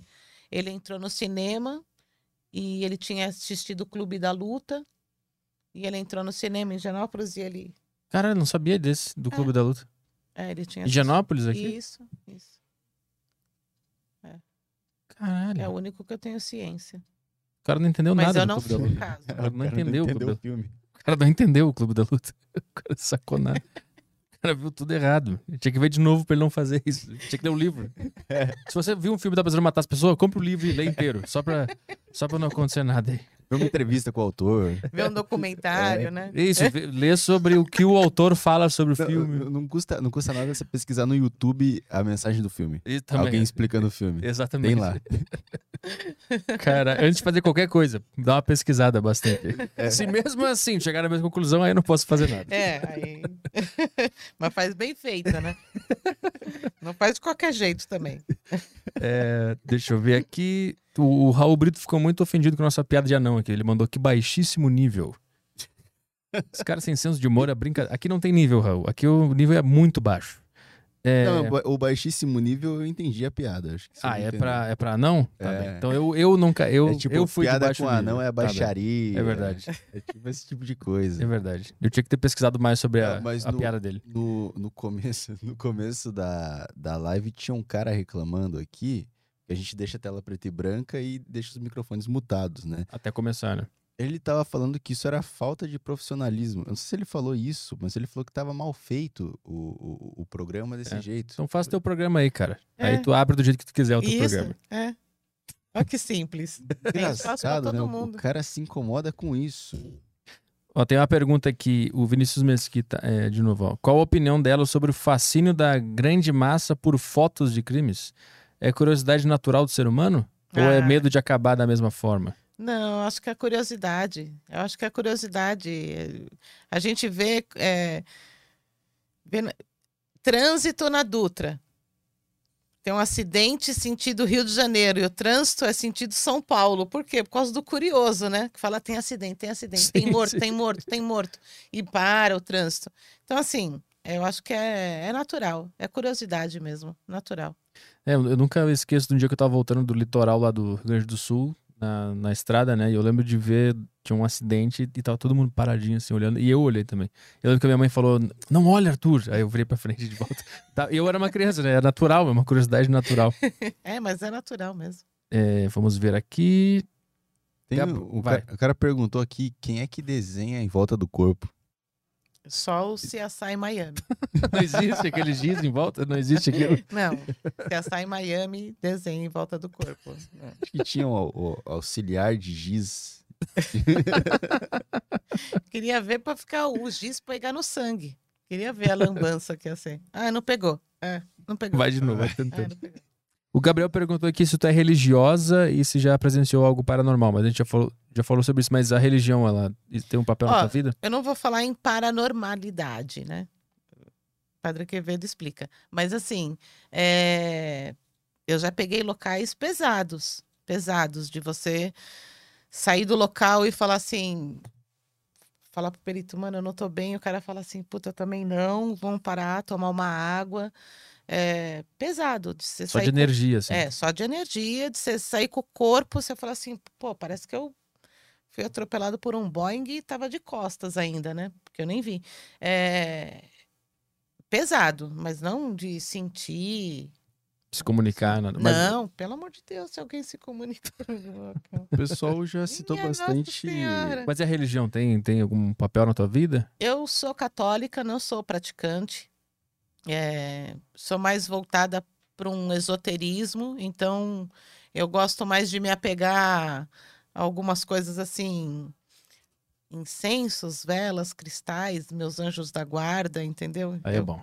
É, É, bom. O é. que, que tu ia falar aí? O pessoal fala bastante de caso de magia negra quando vem aqui no programa, quando é alguma profissão relacionada Ah, é verdade. alguma profissão parecida com a sua. Tem. Rola bastante isso aí? É, muitas vezes chega mais o boato, né, de pessoas que confundem é, aquela primeira leitura do local, então, ai, porque tá no meio do mato e tinha um lenço, um lenço vermelho, vela, eu acho que é local de magia negra. Você chega no local e não é nada daquilo. O corpo foi desovado do lado do, do, de um trabalho, só. Você entendeu? Hum, né? Ó, tem um trabalho aqui, tem outro lá e não tem corpo, tá vendo? Ó, tem outro lá e não tem corpo. Então, uma- é- é- essa leitura. Mas assim, é, já peguei casos, já peguei o caso de um menino desaparecido e indicavam um terreiro né? É, eu acho que não, não vou lembrar se era candomblé, eu não, eu não lembro, que eu não sou muito familiarizada. E nós entramos e tinha lá um, algumas ritualísticas com, com animais, então você tinha muito sangue nos lugares, né? Uhum. E aí a gente foi fazendo exame, exame, tudo dando negativo para sangue humano, e de repente num pratinho a gente pegou um positivo para sangue humano. E depois acabou dando o sangue do menino, entendeu? Mas a mãe falou que ele frequentava lá, que ele ajudava a limpar as coisas, que ele pode ter se arranhado, você entendeu? A própria mãe Ah, isentava a- aquele, aquele centro ali. Uhum. Então eu não sei. Esse caso eu não, eu não, eu não soube o desfecho. Um cara perguntou se tu já assistiu Dexter, porque tem, Não. tem tudo a ver com a profissão, né? É, Não. De todos esses CSIs aí, o Dexter eu nunca assisti. Ele, ele- o Dexter ele falou que é especialista em espalhamento de sangue. Temos aqui no Brasil esta especificação? Nós temos aqui no Brasil peritos dedicados exclusivamente a manchas de sangue. E toda a leitura que essa mancha de sangue é capaz de te direcionar no local de crime. Então, os peritos que pararam no tempo e, e acham que uma mancha de sangue é só uma mancha de sangue vão se atualizar, porque hoje você chegar num local e você ter manchas de sangue que possam te orientar, ele vai.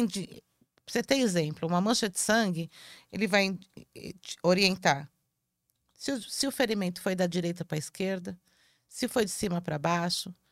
Você pode até eh, fazer uma provável altura, você entendeu? Eh, dinâmica. Então, hoje nós temos, nós temos o, o perito Daniel, que ele é Mato Grosso? Eu vou, eu vou, eu vou lembrar de onde ele é. Perito Daniel, nós temos a Keila aqui em São Paulo, né? É, Lá na equipe de, de perícias do DHPP, o pessoal tá se especializando também, se informando junto com a Keila. Então, assim, hoje nós temos uma grande quantidade de peritos que se dedicam a esse estudo e estão, assim, trazendo notícias maravilhosas para a gente fazer uma melhor leitura em local. O Gildásio Júnior perguntou como é que resgata o emblema, Caio. Ah, tem um link que tá fixado aí no chat, cara. Você clica no link e digita o emblema. Eu acabei de rodar aqui, mas eu vou rodar de novo o código para você resgatar, que é CSI São Paulo. Tem um, tem um, um link no chat aí, é só você resgatar direitinho aí. Não tem erro. Boa. Acho que é isso, né? Vamos... Tem mais alguma pergunta interessante aí? Cara, por aqui fechou. Tem só uma aqui então. ó. Teve alguma situação inusitada que lhe causou empolgação para resolver? Inusitada? Não, eu não diria inusitada, mas o que me causou empolgação para resolver foi a morte de um colega. É, nós tivemos a morte de um colega, era o primeiro dia de férias dele, e ele foi.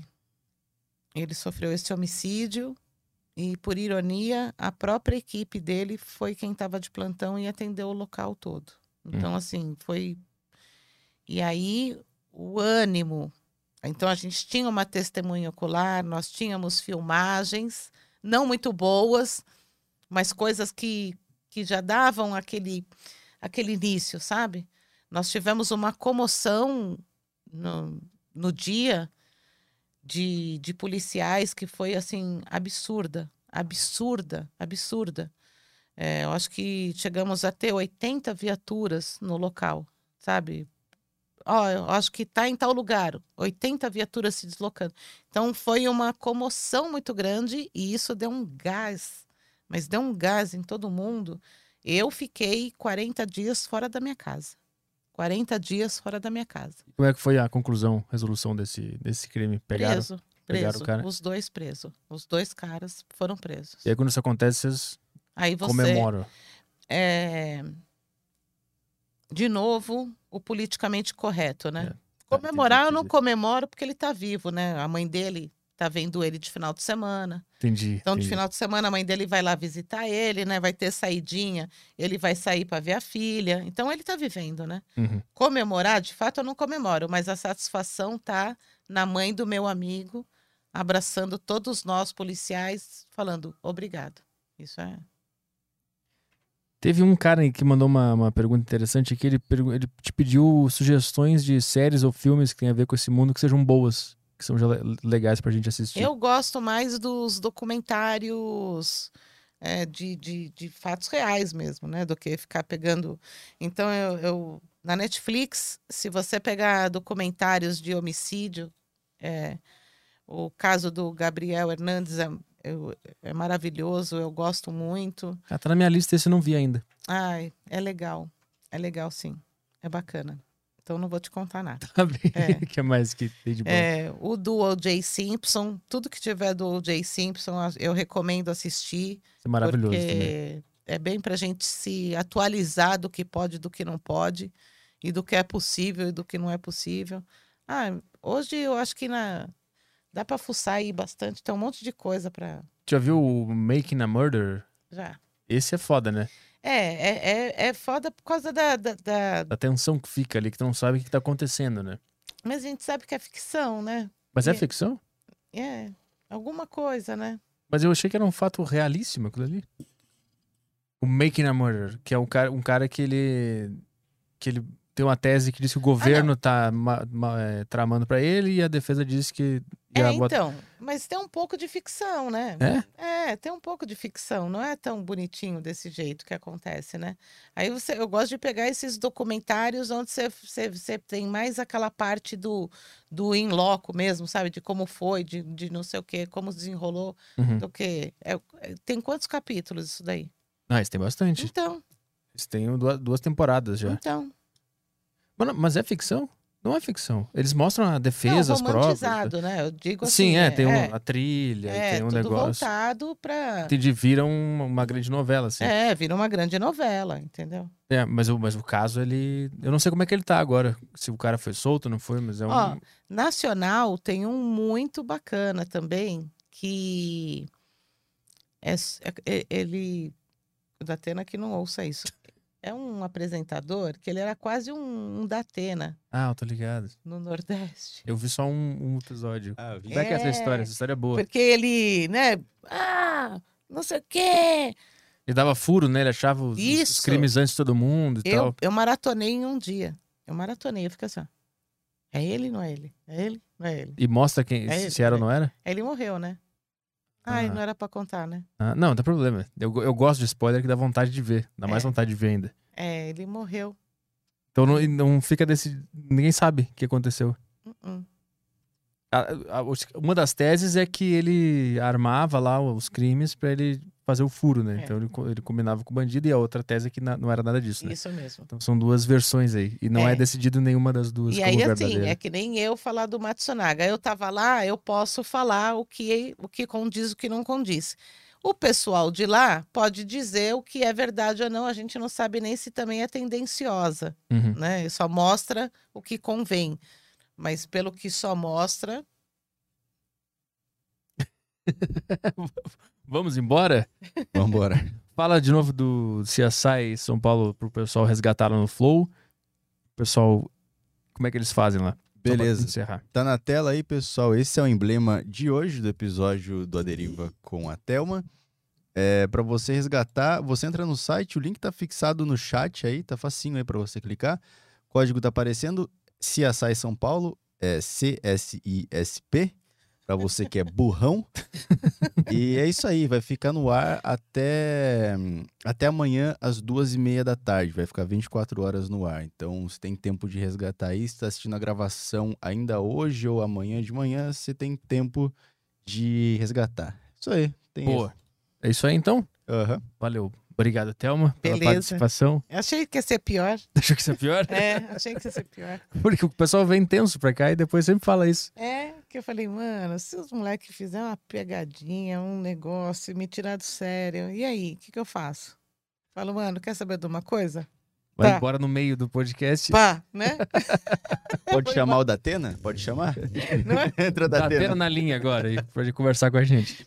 Não, porque tem um pessoal que quer te pegar na crocô, né? Ah, sim, pegar É. no contrapé ali pra ficar mal na ao contra- vivo. É? É, Não, é. mas a gente não fala, é. aqui é, é só conversa mesmo. Que legal, bacana, gostei.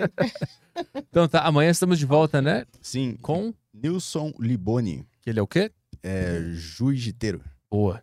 É jiu-jiteiro, jiu-jiteiro, tá certo? Acho que é. Tá certo, Justiceiro? Jiu-jiteiro? Justiceiro. Justiceiro? É jiu-jiteiro. Jiu-jiteiro. Cara do jiu-jitsu. Então amanhã estamos de volta aí. Obrigado a todo mundo que assistiu esse episódio da Deriva. Dá um like aí no vídeo, vocês que estão aí. Tem mil, mil e trezentas pessoas nesse episódio. Sim, poxa, foi Então bom todo mundo que tá aí, dá um like pra nos ajudar aí. E deixa um comentário também nesse episódio que também nos ajuda, tá bem? Porque nós somos o... Pior podcast da podosfera. E precisamos da sua ajuda. E só pro pessoal do canal de corte que já tá soltando corte aí, quanto tempo mesmo? Já estão soltando? Não, não. Ah, tá. 36 horas e 7 minutos depois de que, que o Caio encerrar essa live, você pode começar a postar cortes. É, espere, espere 36 horas e 7 minutos e economize tempo que você estaria mandando e-mail pra mim. Chorando. Então, Então tá. Tchau, pessoal.